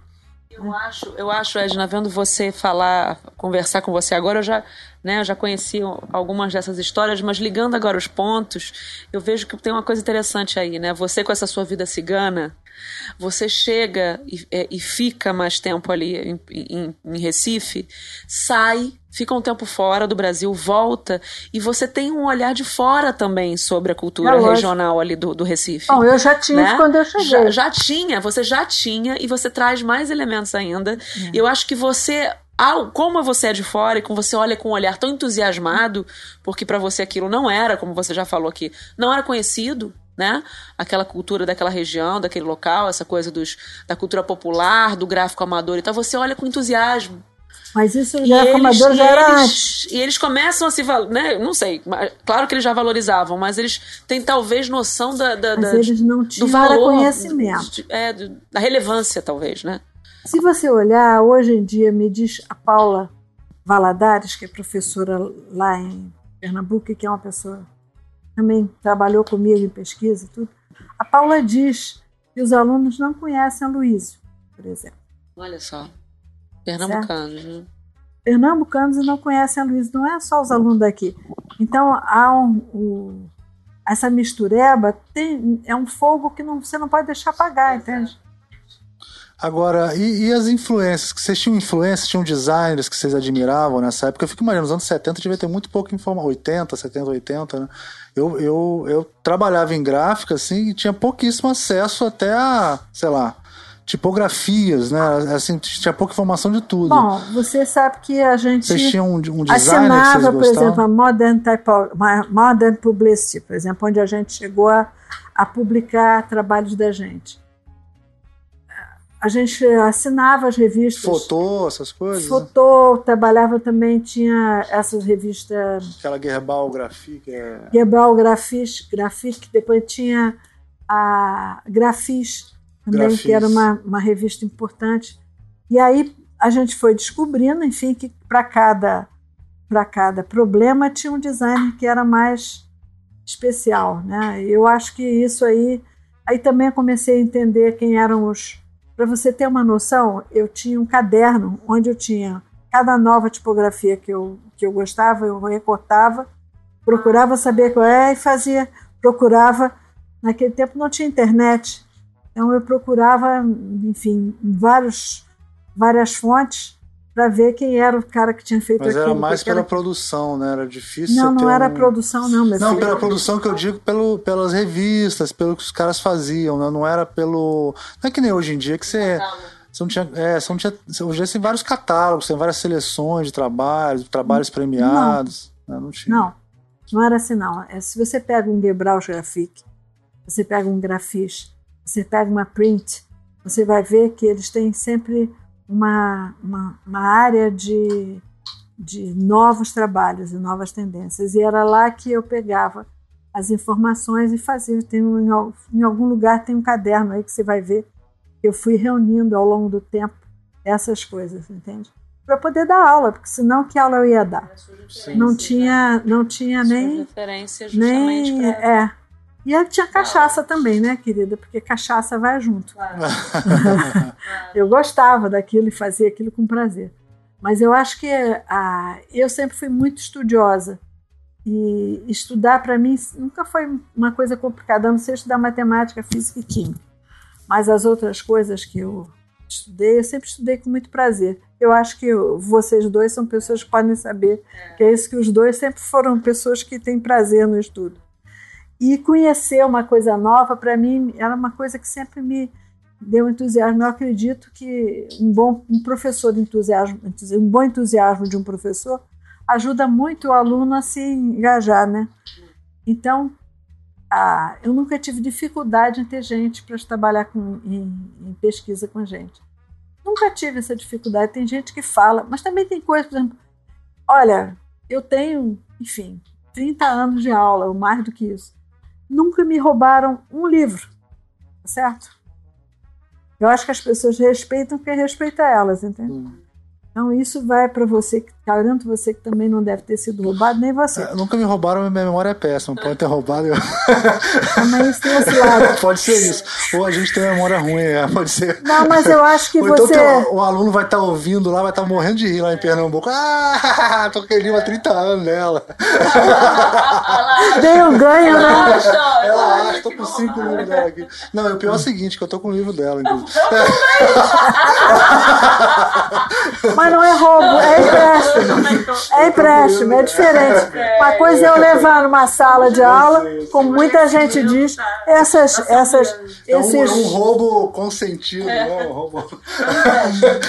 péssimo eterno. É empréstimo. Mas uma das coisas que vocês sabem que esses, esses, essa, esse, mas eu estou falando especialmente desses materiais que a gente leva para mostrar em sala de aula, Nunca é. ninguém roubou não, nada. Não, é assim, Que ali tem coisas claro, que tem valor mesmo. Claro. Quer dizer, você pega ali uma gravura, uma. É. Ninguém nunca não. passou a mão em nada.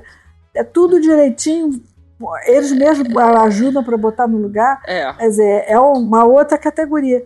E tem gente que tem medo de mostrar, porque acha que o cara nossa, vai roubar, que vai nossa. fazer. Eu, graças a Deus, tenho um coração de criança para isso. Não, e que valor que tem isso, Edna. Isso eu aprendi com você também, né? Eu fui sua estagiária docente, né? Ai, que foi uma há delícia. Muitos, há muitos anos atrás, mas isso aprendi também, né? Que gosto, que valor que tem, que gosto que dá de você mostrar o livro, né? O pessoal fica realmente encantado. Isso é muito bacana. O cara entender, né? Pegando o livro na mão, né?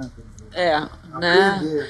É, dá o um gostinho para ele. É, né? eu acho que, acho que nisso aí, tal, tais apreciações cinematográficas, deve ter, deve ter deixado Sim. alguma coisa nisso, porque você apreciar é parte da coisa. Como é que você pode ser um bom designer se você tem um vocabulário de três palavras? É verdade. Você precisa ampliar seu vocabulário, precisa ser mais. Ampliar o conhecimento. Você tem que ser mais uh, visualmente mais informado. E é muito difícil você fazer a pessoa ser visualmente mais informada se ela só usa o mesmo tipo, se ela só usa o mesmo né? Se, ela, ela não, não tem imagem, interesse, se ela, né? Não... se ela não, não, desperta uma curiosidade maior, é. né? Acho que é aguçar o senso da curiosidade mesmo. É, é, eu acho que, que vale a pena a gente falar também um, um pouco agora nessa, nessa vinda ou nessa volta para o Rio, né? A gente estava lá em Pernambuco, vocês estavam né, com protagonismo no escritório, um protagonismo com professores, já tinham feito diferença lá né, nesse caldeirão de misturas, né, de regionalismos é. e mistura inglesa, herança inglesa e tá tudo misturado, reformularam o curso, de repente vocês voltam para cá. Como é que é essa volta aqui para o Rio? Bom, eu acho que também essa altura dos acontecimentos nós formamos outras pessoas por lá. E chega uma hora que as pessoas que foram formadas também estavam querendo um pouco que a gente se afastasse para eles fazerem as próprias experiências deles, né? E isso aí é uma você, ninguém precisa dizer isso para você, se você tem sensibilidade, você percebe. Então a gente veio para cá, eu queria, na verdade, eu vim porque eu queria fazer o mestrado, porque quando eu fui para a Inglaterra, eu voltei com muito conhecimento, mas mãos de abanando em termos de título. Vim para fazer o mestrado e quando eu vim para fazer o mestrado, eu trouxe a minha pesquisa em, em rótulos de cigarro do século XIX, litografados, etc. E esse, peraí, Edna, essa pesquisa começou quando? Aonde você falou? Eu já trouxe a minha pesquisa. Aconteceu o seguinte, eu trabalhava com, com na, na Guaianazes, uhum. tá? E é evidente que eu estava interessado em saber como é que era como é que era Guaianazes, como é que era a litografia comercial antes da antes deles virarem, é, enfim, se transformarem numa coisa artística. Né? Uhum. Então eu fui fazendo várias entrevistas com as pessoas para ver se e eles contarem como é que era, não sei o quê. E aconteceu duas coisas. A primeira foi que eu, lá para as tantas, os velhinhos que eu estava entrevistando começaram a morrer. Morreu primeiro. aí ninguém mais quis dar coisa para mim, dar entrevista para mim. Mas aí o, o João Câmara, que é o pintor. Aí, depois que morreu uns dois, eles pararam de querer dar entrevista para é, você. É né? isso. É isso, é, foi isso que ele falou. É.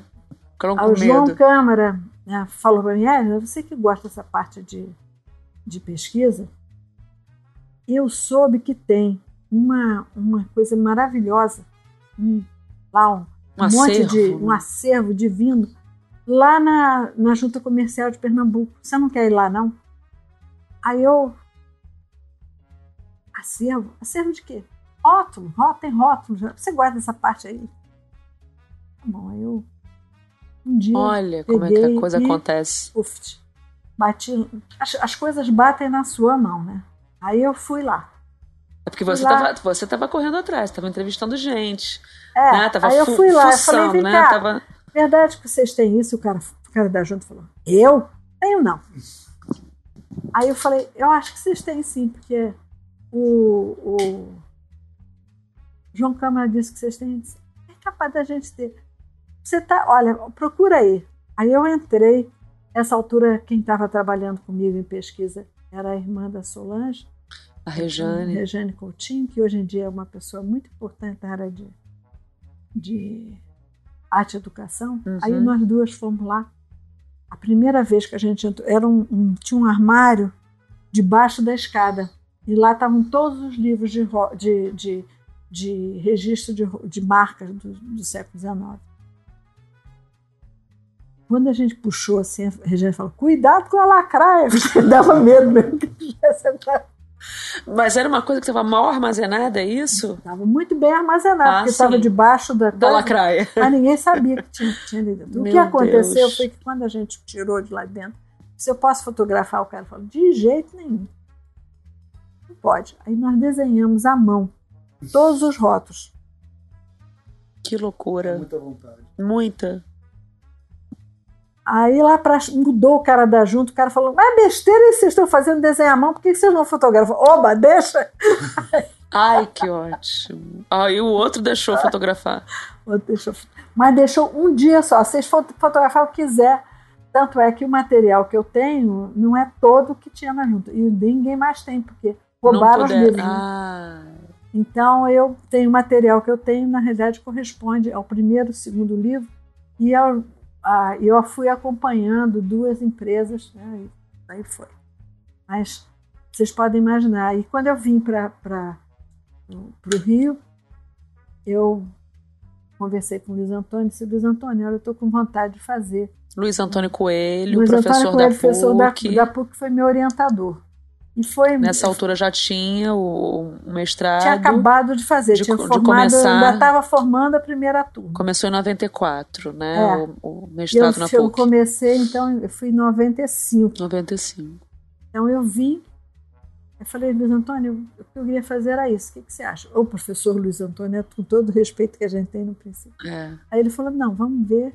E aí ele gostou e eu fui fazer. Só que evidente que era um, é um trabalho que era tão diferente do que se fazia então, não, essa ideia de memória gráfica não existia, nada disso existia, que, que eu, eu me lembro que a Cristina Nogueira, que era minha colega de, de professora da PUC, é, professora da PUC, que também é designer, né, chegou para mim e falou, quando ela viu o meu material, a gente fez uma apresentação, ela viu o material que eu estava trabalhando, ela chegou e falou: Mas isso não é design.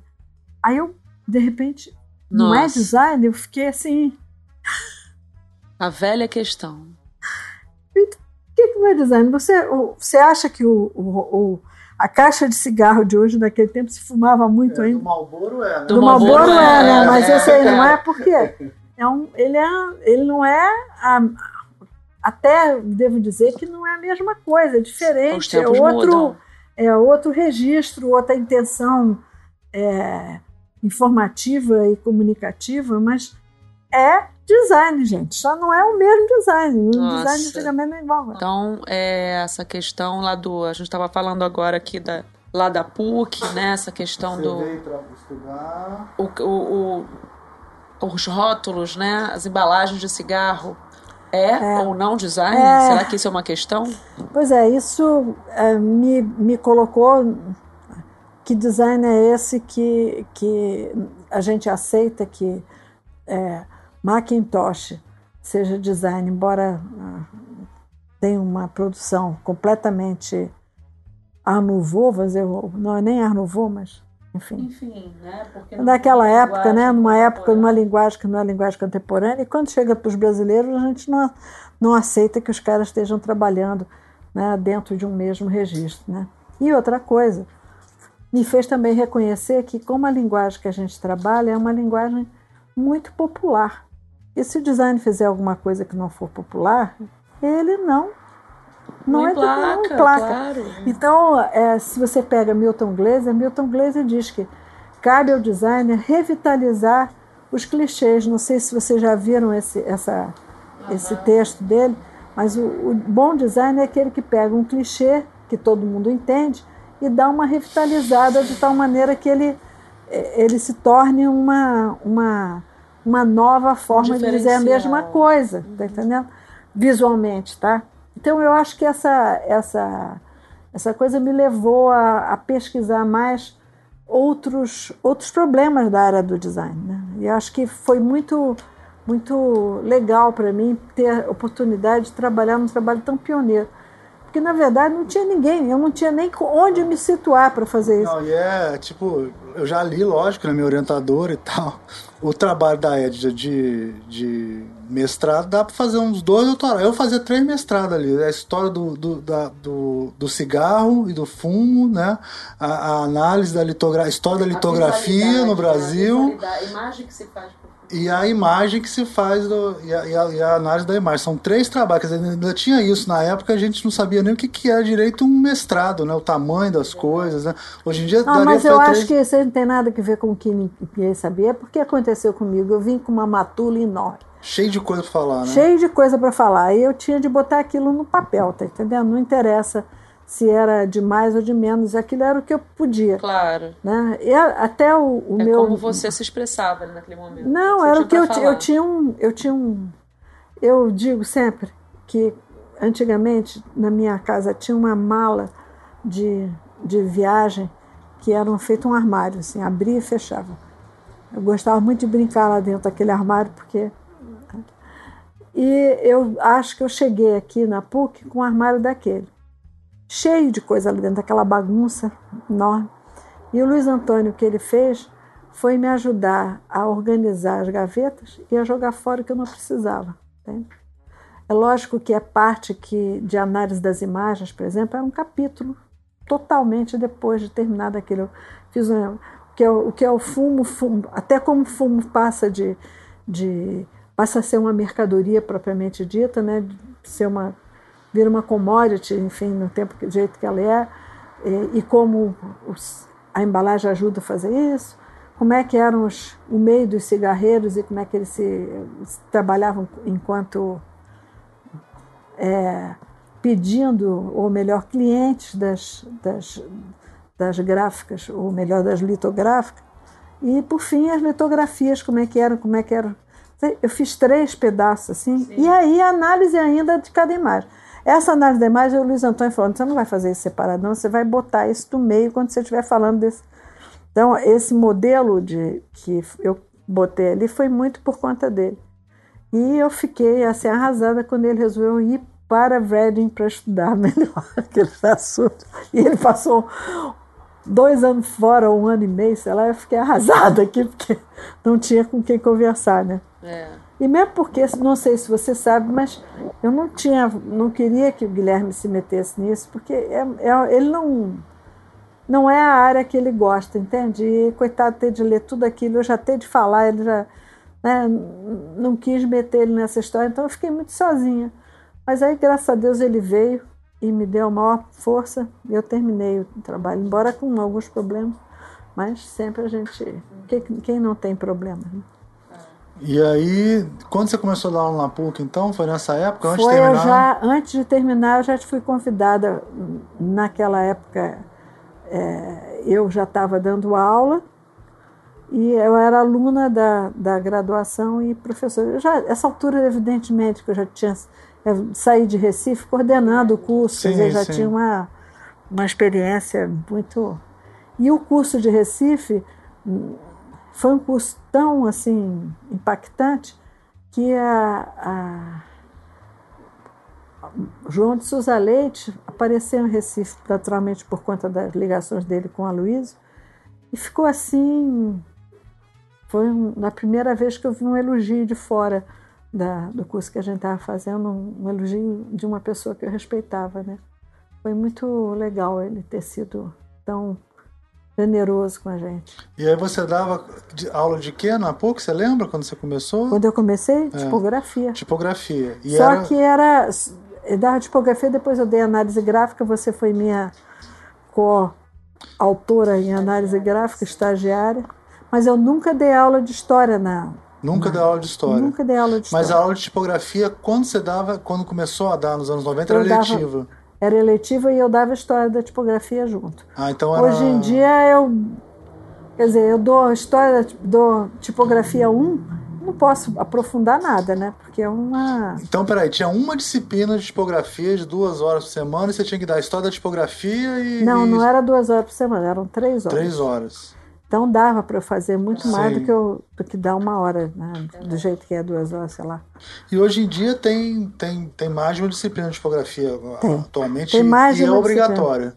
É obrigatório. Em vários cursos também. Você acha o que, que mudou de lá para cá para a tipografia estar tá com esse protagonismo, assim, ou pelo menos tipografia sempre foi importante, né? Acho que é, é legal perguntar o seguinte, é, eu acho Almir, que... se você me permite, como é que você vê a mudança do ensino da tipografia nesse tempo que você está lecionando? Bom, eu acho que o curso que eu dava de tipografia foi o primeiro no país.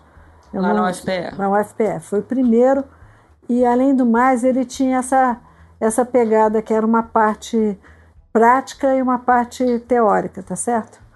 E a gente, com isso, acho que a gente teve uma um modelo de, de ensino que era um modelo muito interessante, assim, pelo menos para mim era, porque ao mesmo tempo que eu podia conversar sobre os assuntos, os assuntos de coisa com os alunos, eu tinha uma outra. De um lado experimental, deles pegarem, fazer. Eles pegarem, fazer. E para mim também, porque você sabe que ensinar tipografia não é bolinho para ninguém, né?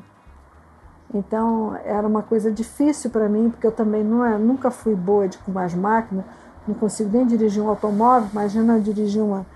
Então eu, eu fui aprendendo né, com os alunos e trabalhando em conjunto, também isso tudo foi legal. Mas o que, que nós estávamos falando mesmo, que eu já não perdi? Da trajetória do ensino ah, bom, o da ensino. Depois disso, eu vou te dizer, quando eu vim para cá e fui ensinar tipografia na PUC, é que eu acho que tipografia passou a ser um, um tema, tá uhum. certo?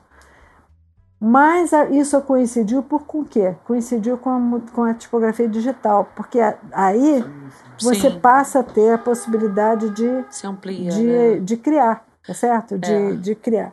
E eu, inclusive, não sempre achei que é, acho pretencioso pegar um aluno de primeiro ano e fazer ele fazer um, uma, uma, um tipo para texto. Sim. Então, não, tipo para texto, nossa. Mas tem, tem gente que faz assim. Então eu sempre acho que é bom que ele brinque um pouco, que perca medo da tipografia, que veja que ele pode fazer, que as coisas muito feias que ele pode fazer de princípio, elas podem ser engraçadas e ele pode usar em outras. Então eu acho que eu eh, faço os alunos perderem o medo da tipografia, mas não é uma, uma disciplina que tenha a mesma profundidade que tinha as primeiras que eu ensinei, que também ensinava isso, mas tinha um, a parte de história ia formando as pessoas em outras coisas. Né? Isso é muito importante para a própria história do design brasileiro, né, Edna? Porque você com, começando a dar essa disciplina de tipografia, a própria história dos tipógrafos brasileiros é muito recente, né? Que é. tem uma expansão grande com essa coisa do digital, né? Mas antes disso a gente, né? Bom, sei que para falar com franqueza, é, no, no século XIX, as pesquisas que eu andei fazendo com o século XIX, a, as pessoas, as gráficas, ou melhor, os, as fundidoras de tipo, que vocês sabem que é, é onde era fabricado o tipo, elas recorriam a matrizes que elas compravam no exterior. Sim. Tá? Há uma questão de um. Acho que no princípio desse ano eu fui uma, a banca de uma professora que era lá da, lá da, da UFPE e que trabalhou exatamente com o princípio do século XX, que é a Funtimod, hum. e foi uma das últimas eh, empresas de fundição de tipo brasileiras. E aí, também nesse caso, não tinha, não, não tem designer de tipo. Uhum. Então, o que eu acho é que a gente tem de ver que design de tipo era uma, é, era uma empreitada que a indústria brasileira não não apostou não apostou nela é. dava conta também não dava não conta via, né? comercialmente viável não sei é, é complexo, é. Né? também não era comercialmente viável porque não se fazia comercialmente viável querido porque senão se achasse que era interessante teriam feito tá certo é lógico que tem uma porção de coisas como a, por exemplo a, a Fernanda está trabalhando Fernanda, Fernanda Martins está trabalhando com é um, Os abridores de letras. Não, não é isso. Ela está trabalhando com a história da, da tipografia, né, de um modo geral, da, da, da indústria gráfica, da melhor indústria dizendo, gráfica, no Pará, no, no século XIX. E aí ela descobriu lá, tem um cara chamado Madureira, esquecendo a Madureira, que diz que ele mesmo criou os tipos para poder imprimir é, os, as coisas que ele ia fazer. Então, será que criou tudo Sim. ou só é. foi? E ele, ela não consegue achar o, o, o impresso que ele teria feito. O Alexandre Salomão está trabalhando com a Patrícia, que é a primeira gráfica lá de Vila Rica, né, de Minas. Hum. E o cara diz que também fez os tipos, não sei o quê. Mas eu acho que ele não fez os tipos, ele fundiu tipos Sim. a partir de matrizes estrangeiras. estrangeiras. Então não existe uma, uma tradição, na realidade, Sim. de design de tipo no Brasil, porque Sim. a Funtimod foi a última grande fundidora brasileira. Não sei se no, tenho esperanças que no Sul alguém venha Sim. com alguma coisa nova. Mas você sabe que a gente não conhece nada. É isso é interessante também. O olhar sobre né, a importância de se estudar em, em regiões diferentes do Brasil é. é essa história. Porque não existe né? essa coisa. Então eu Buscar. acho que, que pode ser que apareça lá no, lá no sul, apareça alguma coisa. Sim. Porque. Mas o que tem, e isso aí é uma coisa que eu estou começando assim a trabalhar com isso, é lettering. Ah, Ou seja, sim. aquelas. A, a, uma criação livre em cima de, de um texto, por exemplo, para revistas, as, as chamadas de revistas. Tanto é que existe algum trabalho feito pelo J. Carlos, que é aquele designer paulista que o nome Marco de Marco. Marcos Tony de Marco. Tony de Marco. Tony de Marco ele fez um, um, ele criou um tipo de uma família digital, família até mesmo, foi só um, a partir do desenho do, do, do próprio do próprio J. Carlos. Então, eu acho que estudar essas coisas vão, vai dar para os novos, para os designers de agora, uma, uma relação com o passado que, é, que dá mais, vamos dizer assim, modernidade ou mais brasilidade no que eles estão fazendo, porque muitas das coisas são simplesmente é, ver fazer hoje, não especialmente brasileiramente, algumas coisas que estão aí fora. Eu também acho que ser brasileiro não é tão importante assim, enfim, mas é, eu acho que as pessoas têm, já que elas vão se, se a parte toda de arquitetura do tipo, ela é uma coisa que vai e volta. Ela, você não pode se desligar inteiramente do passado. Né? Ninguém, senão você não é lido, né? Você cria um novo, uma, um novo código. E já que você vai ter de se debruçar em algum modelo do passado para poder fazer o de hoje e o de amanhã, por que não ah, pesquisar aquilo que outros brasileiros fizeram? Sim. Então, é, conhecer um pouco da história. Conhecer um pouco. Mas é aquela história e o Mandurinha não faz verão. Então, por isso eu tenho trabalhado com Priscila Farias, com muitos papers com ela, né? porque eu acho que a Priscila é uma, uma pessoa autora, que... que é uma tipógrafa, né? E é, e ela é professora da USP lá, e a gente tem trabalhado muito junto em, em um paper, porque a Priscila ela tem uma. Ela é um motor, tá entendendo? Ela, ela trabalha muito, publica muito e, está o tempo todo pensando nessas coisas, o que eu acho que é uma, uma, uma vantagem para uma pessoa feito eu, que sou meio preguiçosa. E essa, bom, muito preguiçosa. E esse, essa questão que você falou da andorinha no faz verão, a gente vê que hoje em dia tem muito mais gente estudando. É esse tipo de coisa e tal. A gente está convencionando até chamar esse tipo de estudo, em grande parte, de pessoas que estudam memória gráfica brasileira, né? É, a memória gráfica, ela tem uma, uma, vamos dizer assim, uma tendência a estudar aqueles objetos que não, não se encaixam inteiramente nos estudos clássicos de, de história do design. O Guilherme jamais estudaria as coisas que eu estudo, porque ele estuda o livro, ele estuda sabe? Ele tem um, as publicações, publicações de modo geral é aquilo que ele estuda. Ele não vai estudar uma coisa que não tem nem é, quem é que fez o rótulo de que eu é e é a história do, do invisível também é a história né? do invisível é, do, efêmero é e do, da pessoa invisível aquela pessoa que fez é, aquilo é uma pessoa invisível ele não ele tem um, um outro eu acho que a gente trabalha em conjunto mas nunca que nossos nossos universos são universos paralelos de uma certa maneira. E eu acho isso ótimo, porque a gente pode conversar, ele faz a, faz a parte dele que é importante para mim e eu faço a minha parte que é importante para ele. Mas eu acho que nem todo casal consegue é, viver do, essa vida paralela com facilidade, né? Sobretudo casal de pessoas que estão trabalhando com pesquisa. É difícil.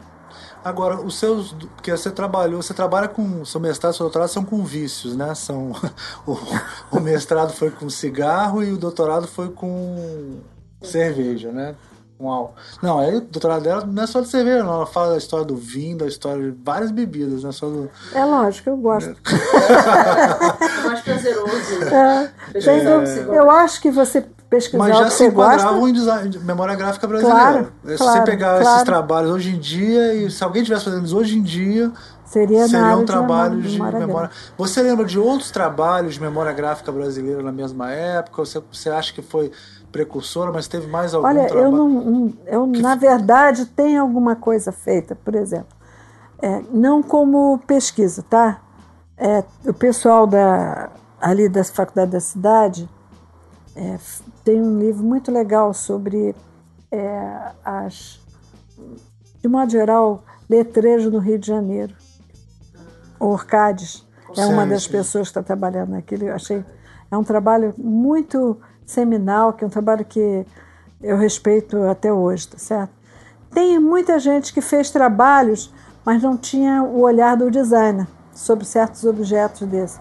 O olhar do designer é que faz a diferença, porque a gente olha o produto com duas, sempre com duas vertentes. O que que a, o que que, como é que aquilo foi feito, né? E quem é que pediu aquilo para ser feito, né? Quem, quem é o público que vai que vai se interessar por aquele assunto? Quem é o quem é que pede para você fazer? Porque o design é sempre um, um tradutor, né? Um, né? de alguma coisa. E como é que foi feito? Qual foi a, qual foi a então, essa, essas três é, essas três coisas explicam a linguagem, que é o nosso, a nossa cachaça, né? É, e tem então, essa coisa que eu acho legal, que é, por exemplo, você pega a história do livro do Hallowell, é uma história do livro, mas não é feito por um designer, por um historiador do livro. Tem muita gente que estuda o livro, né? Mas é então esse nosso olhar sobre o livro é diferente, então, mas mesmo assim a gente ainda está de certa maneira a gente ainda tem que tem que recorrer a esses caras que estudaram isso antes.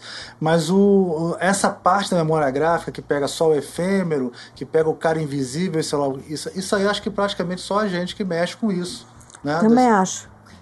É, não, o que você estava falando agora me lembrou, né, Almira? A gente, ao mesmo tempo que é, que é importante, é, é, condiciona né, a pesquisa, esse olhar de quem produz, de quem é o, o designer, ele sabe do que, do que é importante na hora de um processo projetual, também esbarra nessa questão, né, que a gente acabou falando aqui já tem um tempinho, mas essa coisa de, mas isso é design, né? É, e é uma questão, eu acho que eu, cada vez mais a gente, a gente, a gente, eu acho que dentro dessa linha de pesquisa a gente vê o quanto essa pergunta, o quanto essa questão acaba se tornando irrelevante, né? É, olha, quando eu comecei, eu fui, eu era, eu era da, a, naquele tempo não nem a PEDIM, sei lá, a BDI, sei lá. Era, eu era da, da associação dos, uhum, da dos, dos, uhum. dos, Não era PEDIM na época, não. nem era PEDIM. É. Tinha um outro nome. Enfim. Mas eu ficava na porta do design assim, dizer, você entra, você não entra. Olha você só. entra, você não entra. Sabe? Olha só. Eu ficava lá de, de porteira, né?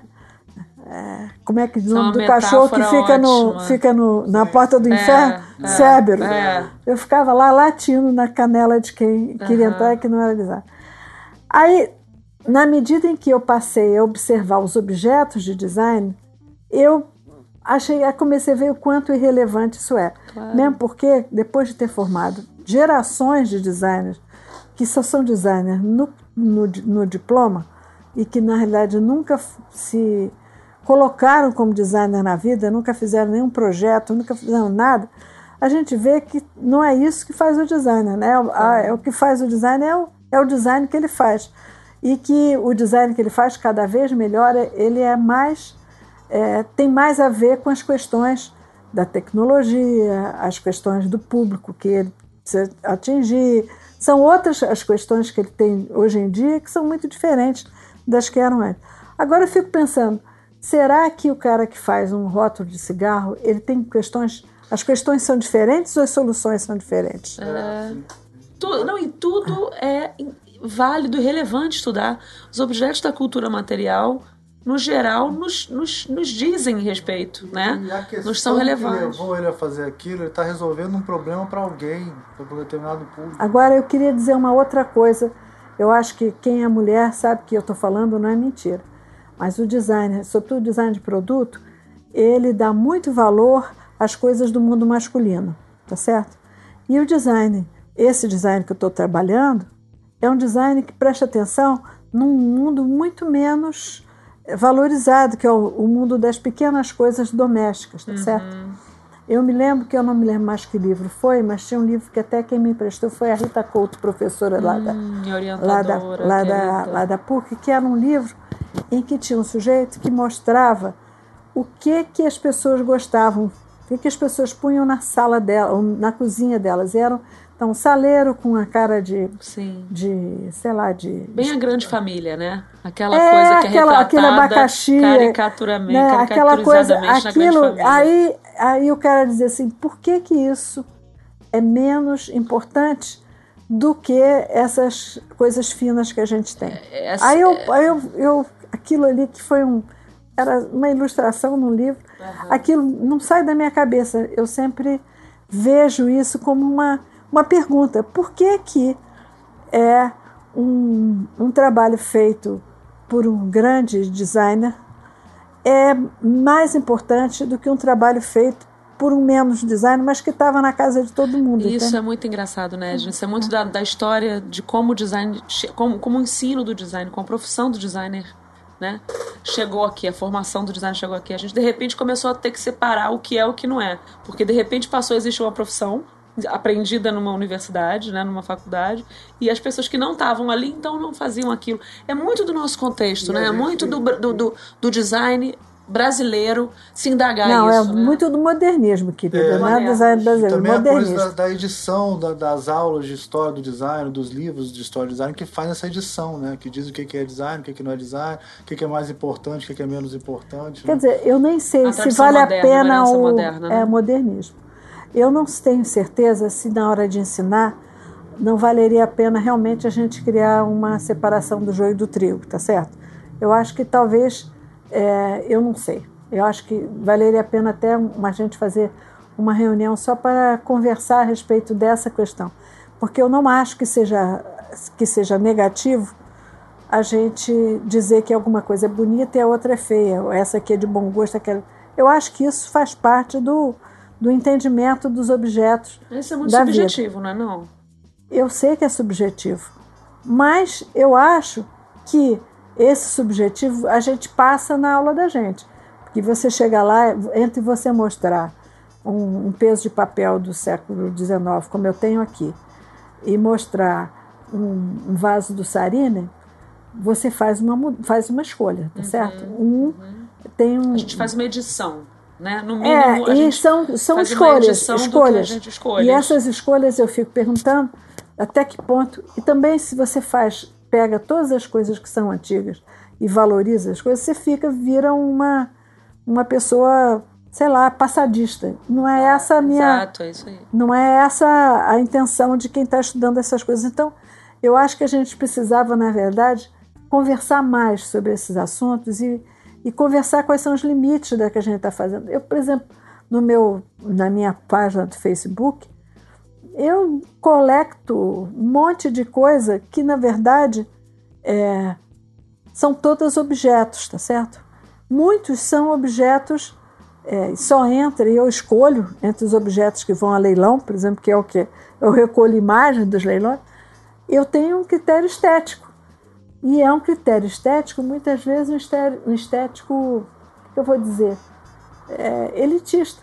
Eu não, não ponho lá o que não tem, que eu acho feio. Passa pelo não, seu crivo. Passa né? pelo meu crivo. Então, eu acho que isso está acontecendo o tempo todo. E eu acho que o designer tem de olhar que crivo é esse que ele está usando. Se ele não está usando crivo nenhum, também não é legal, tá certo?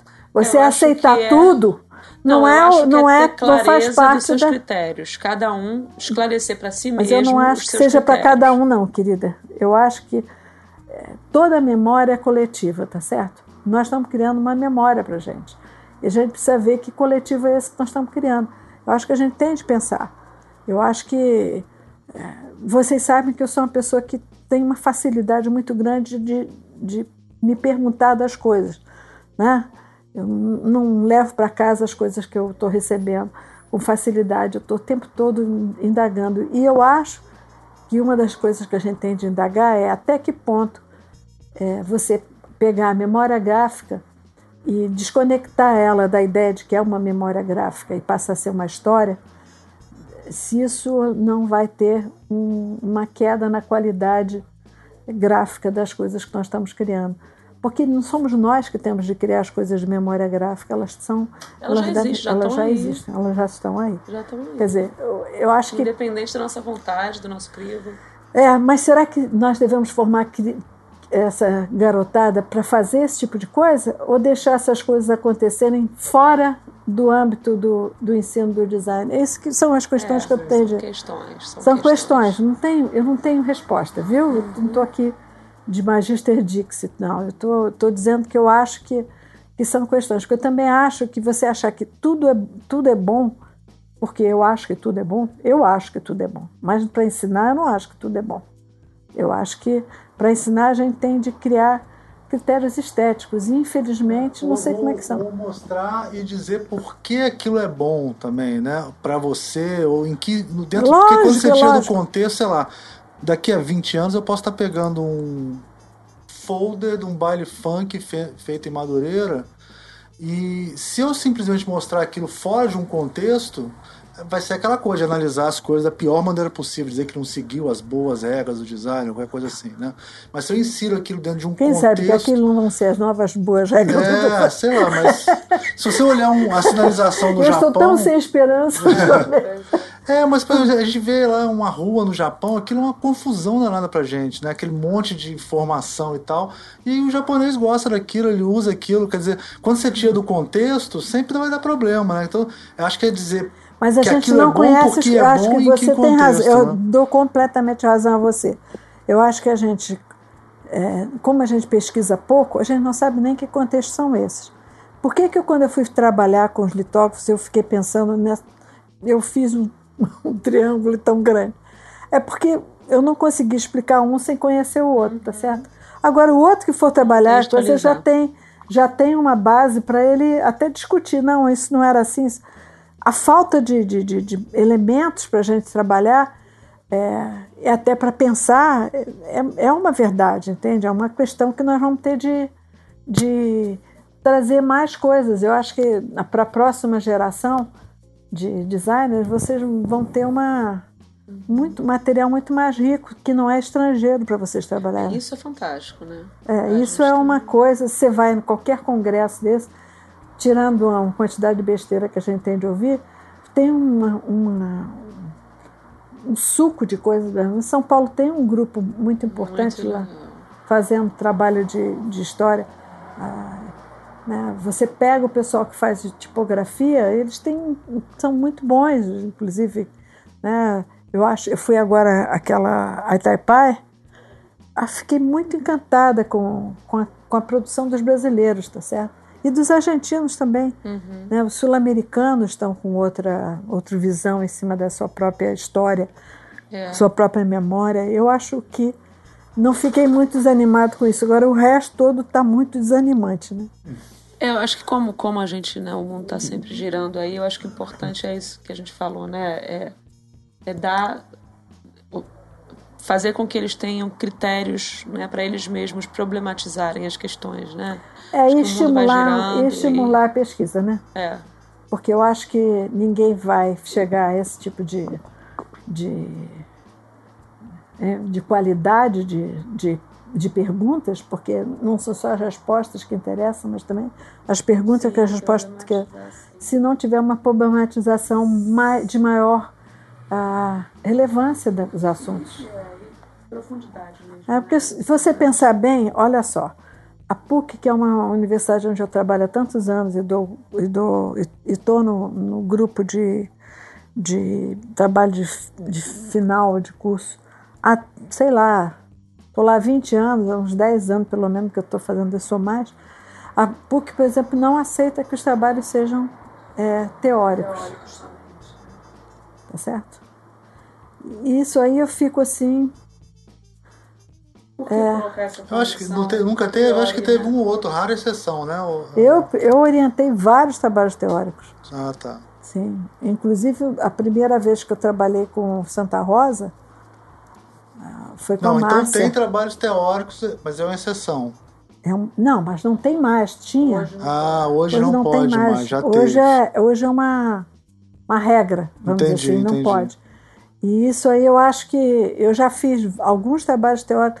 Teve gente que chegou no final, o trabalho não era teórico, virou teórico, aí empurraram para mim, sabe como é que é? é? ainda resolve esse pepino aqui, é trabalho ficando até legais. Mas não é, não é a, a.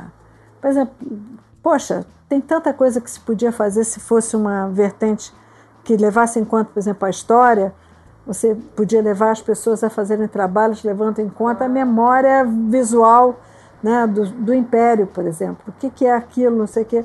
Podia ter um trabalho de muito maior densidade né, nos, nos trabalhos. Os trabalhos estão ficando trabalhos, eu acho que está havendo uma, uma valorização daquilo que é o, a, o lado de artes plásticas das, das universidades. Eu acho que isso está em todas elas, não é só na PUC que Bom. na verdade substitui um pouco essa necessidade que se tem de se criar uma linguagem, tá certo? E eu acho que a gente deveria botar um pouco de pé nessa, nessa questão, entende? Mas enfim. Bom, eu acho que temos um programa. a gente está aqui já uma hora e quase duas horas. E um cachorro acho que muito podemos, bem comportado. Um cachorro super, nunca vi uma coisa incrível, o cachorro mais bem comportado do mundo, viu? E, e eu não confiava nele, mas eu tenho que dar o braço a torcer, que o Milu é excepcional. É, ele é. O pai e a mãe têm doutorado, ele deve ter pelo menos um mestrado esse cachorro, né?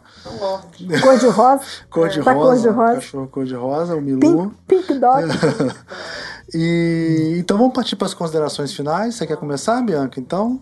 Pode começar? Eu começo? Ah, eu, é melhor encerrar. É. então você começa você, depois a.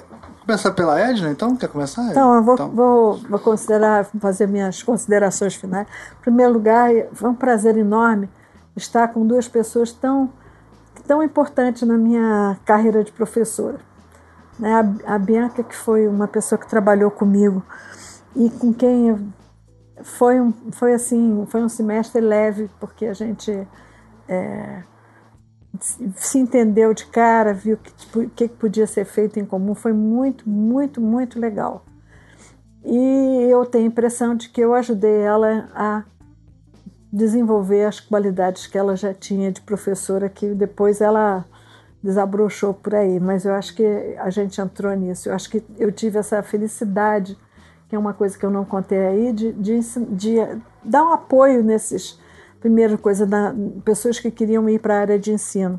né, que eu acho que são ou da área de pesquisa também, que foi muito importante para mim e para algumas, algumas pessoas isso também foi importante. E o Almir, que foi um, uma pessoa que é, eu de cara admirei pelo fato dele ser uma pessoa tão, tão, é, tão inteligente. Essa, para falar, falar a verdade, é essa. Eu acho que o Almir é um cara super inteligente e que tem uma, uma facilidade de, de conectar os mundos, né? o mundo da, do chão da, da gráfica com o mundo dos livros, esse que nós estamos vendo aqui, para poder chegar a coisas diferentes. Eu adorei trabalhar com ele, ele foi meu. Está trabalhando ainda, não acabei não. Está trabalhando ainda, está trabalhando. Pois é, mas por enquanto eu, eu vejo você menos atualmente do que você via durante no mestrado. Né? Já uma cobrada já. Não, não foi cobrado, mas é verdade. No mestrado você era muito mais dependente da, da, da ajuda né, do que no, no doutorado.